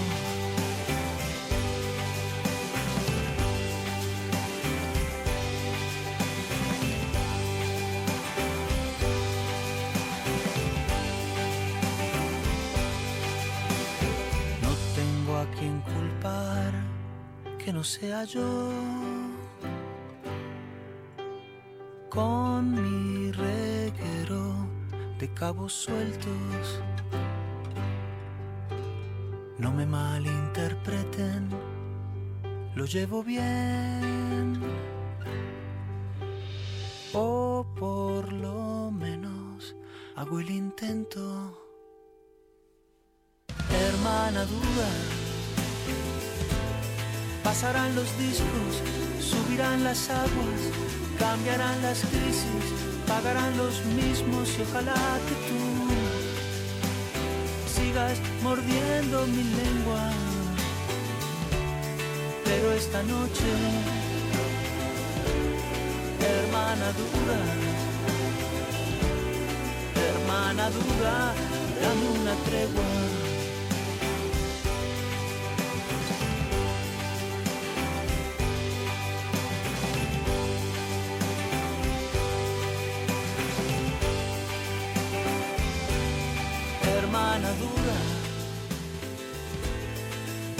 Los años, cambiarán las modas, vendrán otras guerras, perderán los mismos y ojalá que tú sigas teniéndome a tiro. Pero esta noche, hermana dura, solo esta noche, dame un respiro.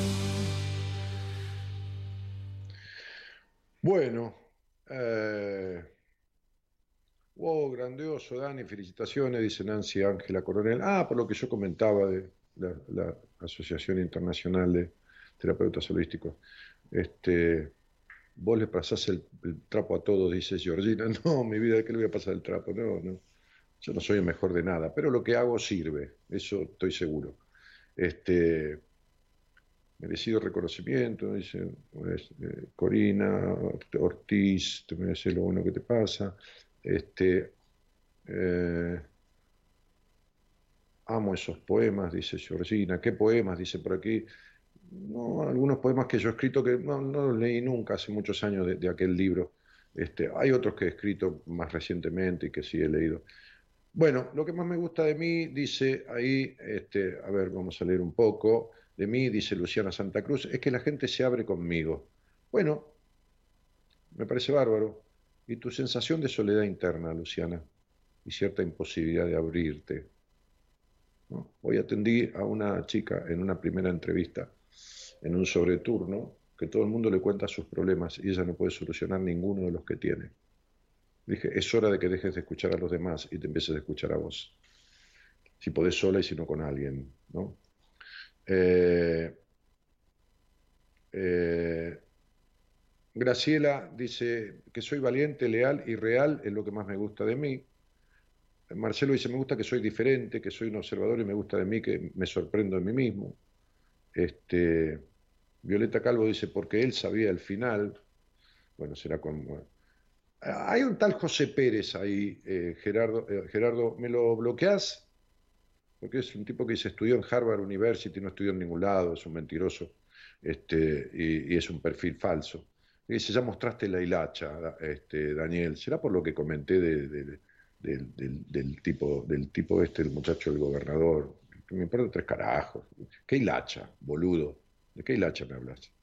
Este, no sabés ni lo que significa mostrar la hilacha.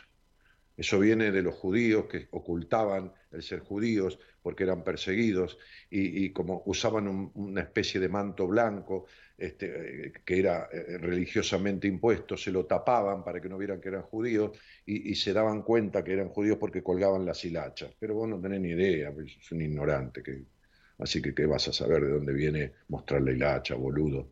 Me lo, me lo sacás de ahí eh, porque es un estúpido prejuicioso. Este, Alejandra dice, de mí me gustan mucho cosas franquezas, mi torpeza. Hay gente que es tan tarada que... Por eso yo no, no, comparto con quien quiero y no doy derecho a quien no me va a que participe conmigo. ¿eh? Este, sobre todo que no me gusta que me den opiniones cuando no las pido. Eh, lo que más me gusta de mí es mi sentido del humor y mi sensibilidad. Eh, Roxana Gentile que saluda. Este, Cristina dice, sos un grande Dani, le estás haciendo como una sesión presencial.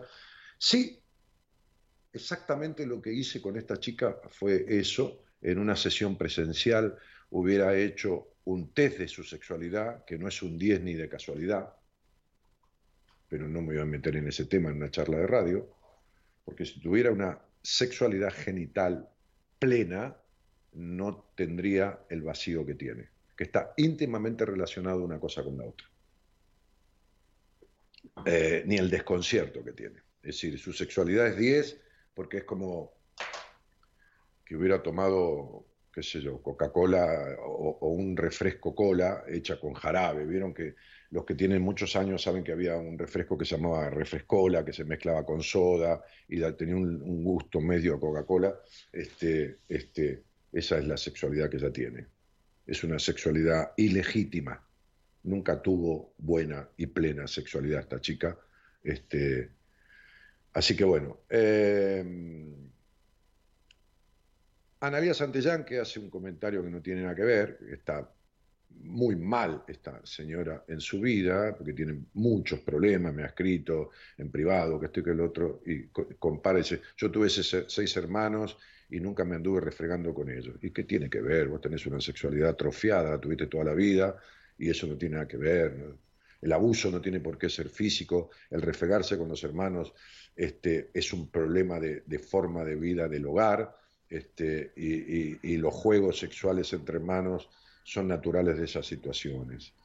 Este, Gabriel, que dice, sos el número uno lejos, no, soy el número uno para vos, por eso el número 100 para otro. David Nahuel Andreo dice, dañé una consulta, yo voy a la psiquiatra y hoy citó a mis padres para hablar de lo que yo he hablado en terapia. ¿Eso está bien? Si sos menor de edad, está bien.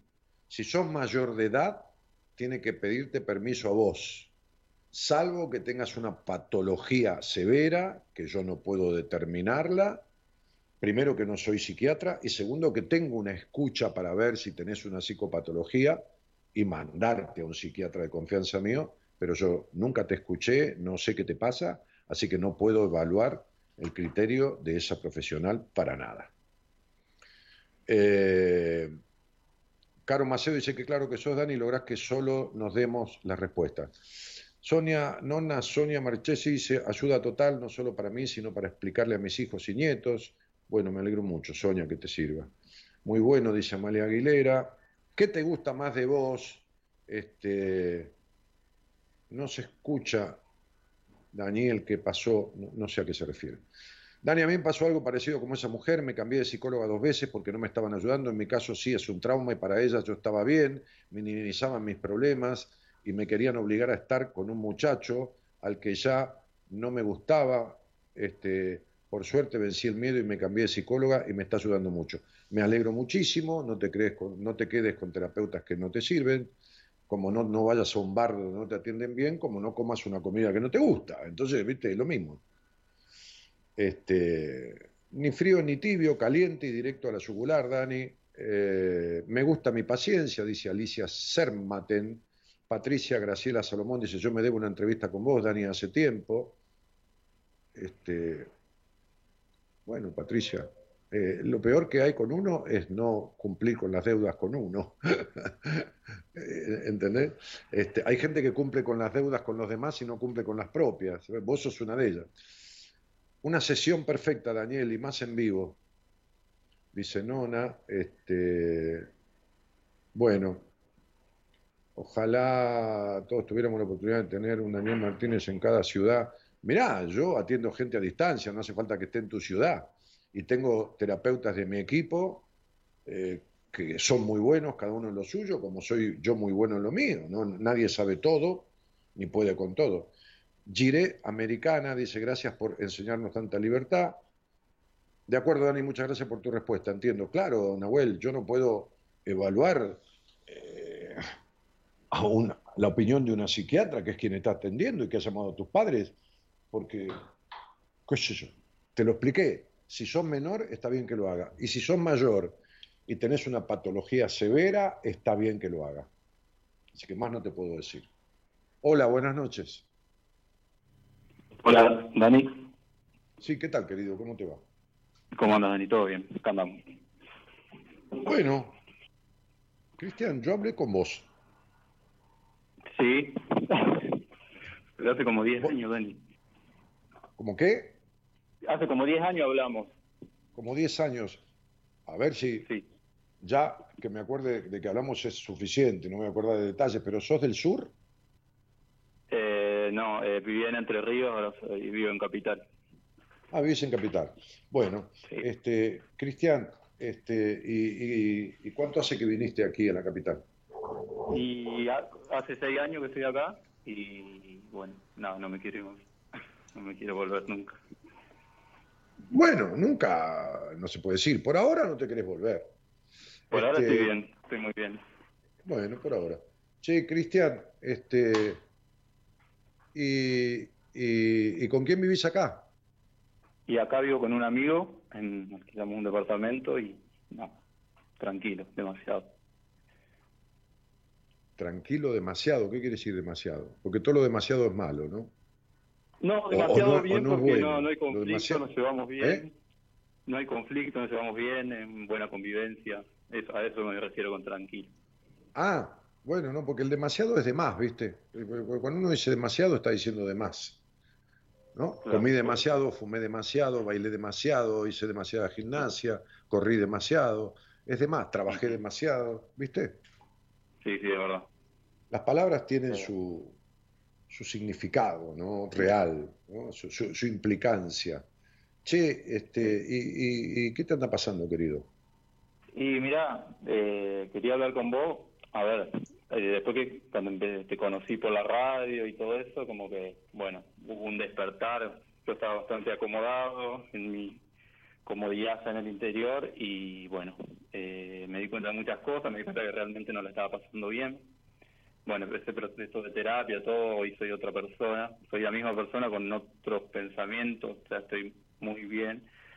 Eh, trabajé mucho para eso, pero bueno, sin embargo hay cosas que todavía como que las vengo arrastrando y me cuesta, me cuesta sacarla, me cuesta eh, nada, poder poder eh, sacármelas de encima de una vez, como ya estoy un poco Pero ¿cómo, cómo, cómo está el senti- tu sentido de la perfección, tu búsqueda de la perfección? ¿Cómo está eso? No, y eso, y eso es un desastre que, que una de las cosas por las cuales te llamé. ¿Cuánto tiempo hiciste de terapia? Y estuve haciendo y, eh, en forma interrumpida, pero hice, ponerle que habré hecho un año, dos años, cortaba, ahora volví hace una semana. ¿Con quién eh, volviste? ¿Con quién no pudiste, con quién no pudiste solucionar esto? Claro, Claro, che, ¿cómo comiste el otro día, Daniel, ahí en el restaurante de la vuelta de tu casa? Para la mierda. ¿Y hoy dónde fuiste a comer? Al mismo restaurante donde comí para la mierda. ¿Te, suena lógico eso? Lo que pasa es que yo mejoré, a ver, cambié un montón de cosas, no soy el mismo, es un proceso que... que decime, decime qué no sos el mismo. Y por, por ejemplo pude, eh, a ver, pude abrirme y, si bien todavía me falta, pero pude demostrar un poco más quién, quién soy, pude descubrirme. No, no, no te das cuenta que el problema principal de tu vida es tu sentido de la exigencia. ¿No ves que estás diciendo que pudiste abrirte, pero todavía te falta, pero pudiste hacer cambio, pero todavía no es suficiente? ¿No ves que la exigencia es la madre de todos tus conflictos? ¿No ves que bajaste un poco la necesidad de aprobación, pero no del todo? ¿No ves que te abriste, pero no del todo? ¿No ves que se te fue la soledad interna, pero no del todo? ¿No ves que te levantaste un poco la confianza en vos, pero no del todo? ¿No ves que tenés un nivel de exigencia que hace que todo sea poco o no sea suficiente? ¿Entendés? Entonces, ¿no ves que fuiste un niño no escuchado en tu crianza, con una intervención muy fuerte de tu madre y una ausencia de padre total? Sí, como, como, como como función paterna y, entonces sos el nene perfecto para esa mamá, este, que no sos un carajo perfecto, igual que yo tampoco, ¿no? Este, ni, ninguno de nosotros, ni, ni, qué sé yo, ni Messi, ni Albert Einstein, ni, ni nadie, ¿no? Este, este, este, mucho menos Kisilov. Entonces, este, hoy, la tengo, hoy la tengo con ese pelotudo. Bueno, entonces, este, este, digo, em, ¿qué sucede, no? Este, que si vos vas al médico, pibe, sí. entonces sí, ¿qué tal? ¿Qué lo trae? ¿no? Dice, mire, este, la verdad que tengo este, gastritis y a veces me agarra diarrea. Además tengo un dolor muy fuerte en la espalda este, y, tengo un poco de migraña. A veces tengo alergias en la piel este, y tengo callos, plantales. dice el médico, ¿no? ¿Alguna otra cosita? Ah, sí, tengo un tumor. Entonces el médico te atiende y te cura los te cura, te ayuda a curarte los callos plantales, la gastritis, la diarrea, el dolor de espalda, las alergias, pero no el tumor. Entonces te vuelve el dolor de espalda, los callos plantales, la gastritis, las alergias y todo lo demás. Es decir, porque lo principal, o sea, lo, lo principal, lo que te mata, lo que te mata es el tumor. Entonces a vos lo que te mata es la exigencia. Entonces, que que, que, te alivien los síntomas de la exigencia no te resuelven el problema porque de esa exigencia vienen todos los demás. Claro.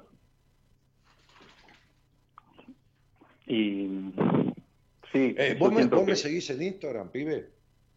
Eh, sí. yo le hice postear a, a Eloísa, que junto con mi mujer maneja las redes, este, un, un, programa que mi mujer hizo, mi, mujer no, no, no, no, es que no, le gusta, no, no tiene ganas de hacer radio, pero en su momento eh, me acompañó a la radio e hizo tres o dos o cuatro programas, no me acuerdo. Hizo un programa sublime, sublime sobre la exigencia. Y yo le hice mm. mandar en Instagram a, a Eloísa, le pedí que lo hiciera, el link, porque un día, hablando en un live, en un vivo de Instagram, hablé de ese programa, entonces la gente me lo pidió. Entonces le dije a Gaby eh, que le diera el link. Busca ese, ese link del programa sobre la exigencia y míralo, porque es un compendio de lo que significa, del origen de esto, de lo otro, de la exigencia. Y agárrate un terapeuta con quien trabajar eso ponete en la cola, digo en el buen sentido de la palabra, y si querés un día laburarlo con mi mujer, este, que sabe muchísimo de eso. Eh, eh, eh, entonces, este, este, eh, o, o, no, se me ocurre mi mujer, pues se me ocurre también Corina por ahí, o bueno, algún un terapeuta si querés yo te ofrezco con todo cariño mi equipo, o otro que, que elijas, qué sé yo, poner varios nombres en un papelito y sacalo, porque en un año o en dos años vos eh, mejoraste el dolor de cabeza eh, como síntoma, pero no lo que te lo causa, ¿se entiende? Te estoy hablando figurativamente, ¿entendés? Sí, sí, sí. Entonces, es como si hubieras tomado un antidiarreico pero cada dos o tres meses te cagas encima, ¿entendés? Entonces sería lo que origina esa gastroenterocolitis, comúnmente llamada diarrea, no está sanado. ¿Me explico? Claro. Claro.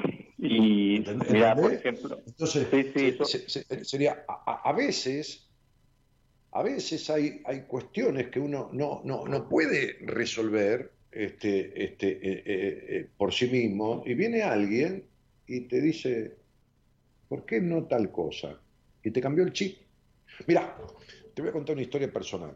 Resulta que este, yo tenía eh, este, las, las, las, entrevistas de, de numerología, este, que, que, es lo que yo doy, en mi casa, en el living de, de mi departamento. Bueno, cuando nos casamos con, con Gaby, este, vino a vivir conmigo. De hecho, no, vivía conmigo, venía a veces a casa, bueno, que te creo, o sea, un fin de semana ya tenía su, su departamento, este, donde ella también atendía la lectura de registros, bueno, después empezó a hacer seguimientos terapéuticos y todo lo demás, cuando estuvo facultada para eso.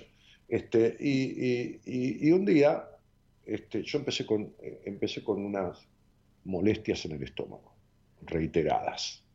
Resulta que enfrente de mi casa, donde había una especie de plaza, que no era una plaza, era una manzana que era de Faena, del dueño del Hotel Faena, de Alan Faena, empezaron a hacer un edificio. Constantini, el dueño de Nordelta, empezó a hacer un edificio acá. Imagínate que es un tipo que recontra millonario, así que el edificio va como pedo, ¿viste? cuando hay guita, viste las obras. Entonces empezaron acá a cavar, las cavadoras, lo esto, lo otro. Imagínate los quilombos de las grúas, de esto, de lo otro. Yo estaba molesto, ¿no? Atendía acá y estaba molesto, que esto, que... No sabía qué carajo me pasaba en el estómago. Entonces, este, me, me, agarra un día, Gabriela me dice, te voy a decir dos cosas. Primero, que la paz que vos tenías acá para atender, en entrevistas, recibir gente, o hablar, que esto, que lo otro, no la tenés más porque estás entre medio de los ruidos. Porque el living da un balcón y, y da la vereda enfrente. Y segundo, que ya hace muchos años que estás acá en casa, en tu casa. Me dice, no, que ahora es la casa nuestra. Este, este, y, y, cuando vos terminás de trabajar y salís de tu trabajo, haces dos pasos y estás en la cocina. Es decir, todo sucede acá adentro. Parece que ya no podés digerir esta situación, más con los ruidos de por medio. ¿Por qué no te buscas un lugar? Me dijo. Me metí en internet y encontré un lugar así, eh, ¿viste? Cuando las cosas tienen que ser paradisíaco en un piso 12, a cuatro cuadras de mi casa, que mira un ventanal todo de piso a techo al río, en un piso 12, imagínate, y otro ventanal todo de piso a techo, todo, todo, hay dos paredes que son todo vidrio, mira al camino del Bajo, un camino nuevo que hicieron acá frente a Puerto Madero. Fui al médico, me hicieron una colecisto, una... no me sale la palabra, o sea, me entraron por la boca y me entraron por abajo, por, el, por, el, por la cola, este, uh -huh. me, me, durmieron, me estudiaron todo adentro, me dieron una medicación, la empecé a tomar, pero cuando me fui, se me fueron todos los dolores a la mierda. Entonces, había, había un ingeniero, no, había un ingeniero, no, había una empresa que, que ¿cómo se llama? Este, que, que tenía filiales internacionales. Sí. Este, muchas gracias, Norita. Acá mi productora, que, que, es más eficaz que una legión de productores, este, me dice, le dejé el programa de Gaby en el chat. Es decir, mi productora, Genial. al escuchar la conversación, te dejó el link del programa en el chat. ¿Te das cuenta? ¿no? bueno, gracias. Sí, sí. ¿Te das cuenta lo que es un, un, un equipito, no? Sí. Bah. Ok. Bah. Te cuento, te cuento y terminamos, nene. Este, resulta que había una empresa que tenía filiales internacionales, ¿no? Y se dedicaban sí. a, a, a, como hoy hay empresas de las criptomonedas, pero se dedicaban a la compra y venta de acciones en las bolsas de todo el mundo. en las bolsas de China, de, Norteamérica, a los CDR, a, las bolsas del país en donde estaban, también de Argentina. este, entonces un día, en la central de la empresa, se le planta el sistema de cómputo. Pero no, viste, una computadora como la mía, ¿no? esas computadoras que mide dos metros, viste, y que hay en una sala como 40 computadoras, que es todo, todo lo que maneja y concentra la red que está interconectada de las diferentes filiales de la empresa en el mundo. Vos te imaginás que cada cinco minutos perdían millones de mangos, ¿viste? O, de dólares, qué sé yo qué mierda. ¿Se entiende? Sí, sí. La desesperación que agarró. Bueno, llega el presidente de la empresa, que estaba ahí porque tenía la sede central, sus, oficinas, este, llama a los tipos de, sistemas, porque tenían permanentemente eh, adentro de la empresa tipos que atienden eh, eh, la red y los sistemas. Empiezan a, mirar las, computadoras madres, estas, qué sé yo, que proveían todo, y no le encuentran un carajo de solución. Bueno, habían pasado 5, 7, 8 horas, el presidente reúne, a, llama urgente a los directores de la sociedad, y se reúnen todos los directores, encuentran un carajo de solución, y un director, este, ahí en la mesa de, situaciones, le dice al presidente, este señor presidente, mire, yo conozco un señor que, que creo que es ingeniero, no sé, es un personaje, porque es un hombre bastante extraño, que, así como es extraño, extraños son sus métodos, que bueno, tráigalo, viste que cuando vos estás desesperado vas a una bruja, ya vas a cualquier lado, viste cómo es. La necesidad tiene cara de hereje. Bueno, entonces lo llaman a este tipo, ¿no? lo mandan a buscar, inmediatamente, con el chofer de la empresa, lo traen. Entra el tipo que parecía, viste la película de este Volver al Futuro, ¿no? El, profesor, el profesor de los pelos con el guardapolvo Sí, el guardapolvo gris, viste, con un, con un portafolio de cuero gastado. Un personaje, el presidente de la empresa, imagínate, viste, semejante tipo. Este, lo miraba como diciendo, ¿y este? ¿De dónde carajo salió? Bueno, entonces este, lo recibe, que yo, dice mucho gusto, este, este ingeniero. Dice, no, yo no soy ingeniero, sino soy técnico. Este, nunca terminé la carrera de ingeniero. Bueno, este, no importa, dice, mire, lléveme a la sala de a la sala central del sistema. Bueno, lo llevan, ¿viste? Entonces el tipo se para atrás de una computadora, la abre, mira dentro de la computadora, la cierra, se para atrás de la otra computadora, la vuelve a abrir, hace lo mismo con una tercera, se pone, ¿viste eso que tienen los joyeros, que, es como un lente en un, ojo que, que, da como aumento, ¿viste? Como si quisiera mirar algo en particular. Se pone una y en la cuarta computadora que abre de atrás, unos paneles grandísimos. El tipo mete la mano, saca algo de ahí, saca algo de ahí, ¿no? mete la mano en el portafolio, saca algo del portafolio, lo pone ahí de donde había sacado y se encendió todo el sistema. Se, encendieron todas las computadoras, una cosa, increíble. Habían pasado 15 minutos. El presidente abría los ojos como, como, como, como, un do de oro, este, este, los directores que estaban todos asombrados, el que había sugerido que viniera el tipo estaba agrandado, ¿no? como alpargata bajo el agua, este, y, entonces dice, bueno, que, venga el tesorero, que venga el tesorero y, tráigalo a, a, mi, a, mi, a mi despacho que le vamos a pagar.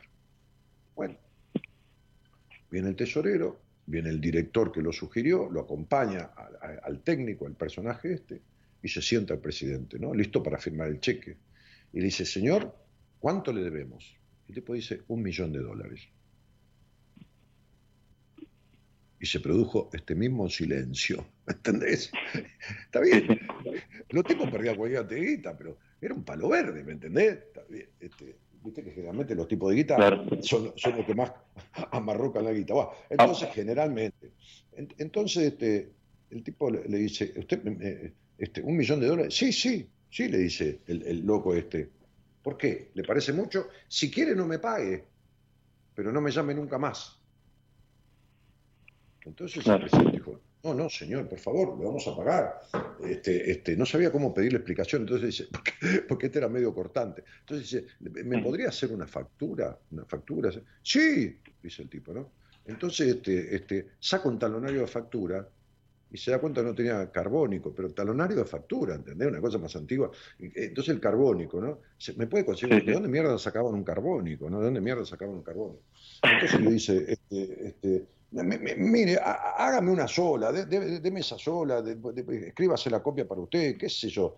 Me dice, bueno, bueno. Entonces el tipo dice, la razón social se pone, ¿no? management, esto lo, escribe con, en medio en inglés, que era la empresa, y, la, dirección, copia la factura, todo esto, ¿no? Entonces pone, cambiar un chip, ¿no? Un conector del sistema central de cómputos de la empresa, un dólar. Un dólar puso al lado. Abajo. Saber qué conector hay que cambiar, 999.999 dólares. Yo generalmente sé cuál es el conector que hay que cambiar. ¿Entendiste? Sí, sí. Te hago, una pregunta, Dani. Eh, seguramente ese perfeccionismo, esa exigencia que yo me, mismo me, pongo, es por para no sé para evitar rechazo para evitar el abandono por el miedo que tengo al abandono porque un día le dije un día le dije a mi psicoanalista cuando yo me senté descreyendo de los terapeutas con miedo con miedo que me estafe con todas las paranoias del mundo yo estaba fóbico este con ataque de pánico pero al poco tiempo le empecé a decir doctor ¿Qué es esto que, qué me causa estos ataques de pánico, esta fobia hipocondríaca, que, estoy fundido de un millón de dólares, que tengo tal situación este, emocional y vincular de, tal cosa, que me pasó tal otra cosa? Me dijo, mire, son muchas cosas, tenemos que ir viendo. Me estás haciendo muchas preguntas, querés las respuestas y así no se hace. Ya te dije que lo que a vos te pasa es lo que te ocasiona todo lo demás. ¿Está claro? Todavía no cambiaron el chip. Y entonces tus computadoras se prenden, se apagan, se cuelgan, pero nunca andan bien del todo. Entonces vos no arreglaste nada. Estás menos peor, nada más. Bueno, gracias, Dani. De nada, querido, pero este, no dejes pasar otros 10 años. ¿Ok?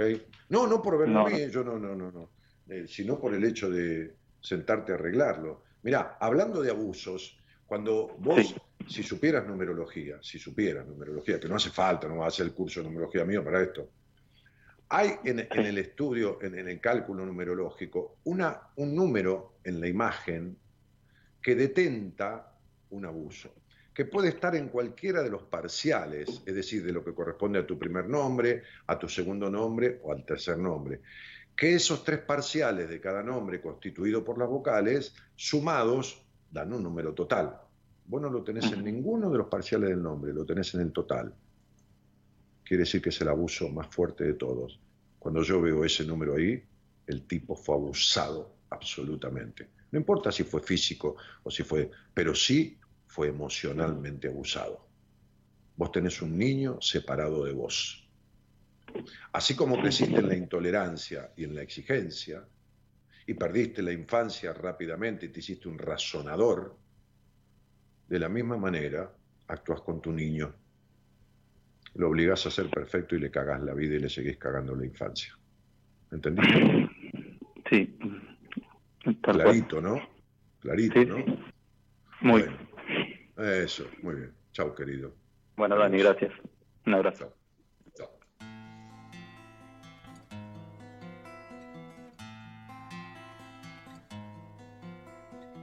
¿Por qué lamentas tu suerte y te quedas en el pozo para llegar a la orilla? Hay que remar otro poco pone a prueba la vida para saber si la quieres. La vida es tuya y recuerda, es solo una y no vuelve.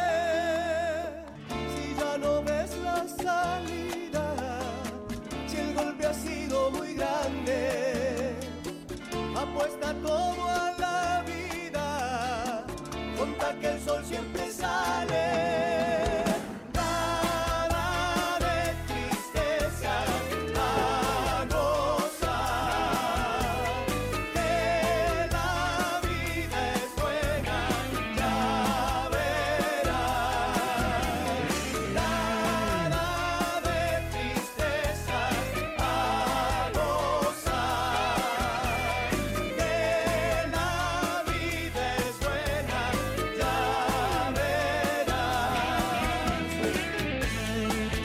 Lo que importa de un mecánico, lo que importa de, de, un médico, lo que importa de un terapeuta, lo que importa de un plomero, lo que importa de un pintor, lo que importa de un techista, lo que importa de una costurera, lo que importa de personas que tengan que reparar o ayudar a reparar algo es el diagnóstico. Si no hay un diagnóstico preciso, no puede haber solución a fondo el señor Gerardo Subirana en la operación técnica y la musicalización.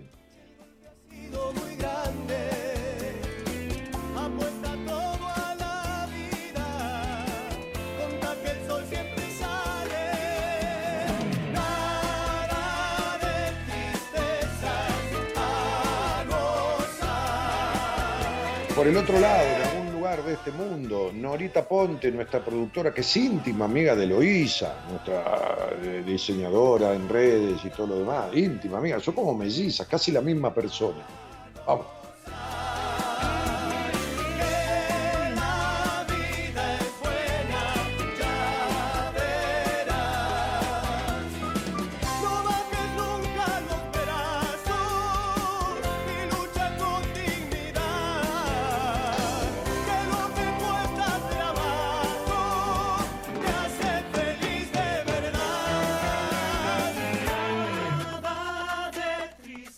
El miércoles voy a hablar de estas cuestiones de los amados del alma, que los amados del alma vienen por la infelicidad de Melissa, por, por la insatisfacción de este pibe Cristian, porque sacuden de mil maneras en, la infelicidad, en, la insatisfacción, en, toda, de todas las formas, hasta que después terminan enfermando la mente o enfermando el cuerpo.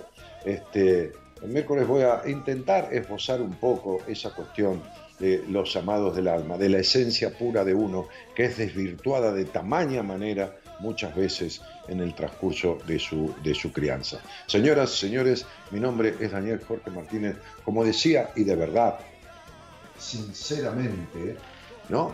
Este, digo, eh, esto lo hacemos juntos. Sería imposible este programa sin todo esto que ustedes hacen, que es aire conmigo, ¿no? Este, en conversaciones y aire conmigo en, posteos. imposible. Así que ustedes me viven agradeciendo a mí por muchas cosas que sacan de aquí, que les sirve, que esto y que lo otro.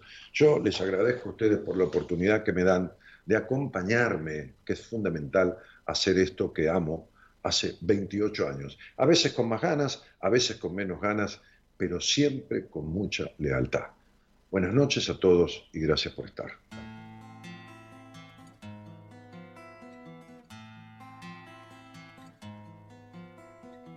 ¿Por qué lamentas tu suerte y te quedas en el pozo para llegar a la orilla? Hay que remar otro poco, te pone a prueba la vida para saber si la quieres. La vida es tuya y recuerda, es solo una y no vuelve. Si ya no ves la salida, si el golpe ha sido muy grande, apuesta todo a la vida, conta que el sol siempre sale.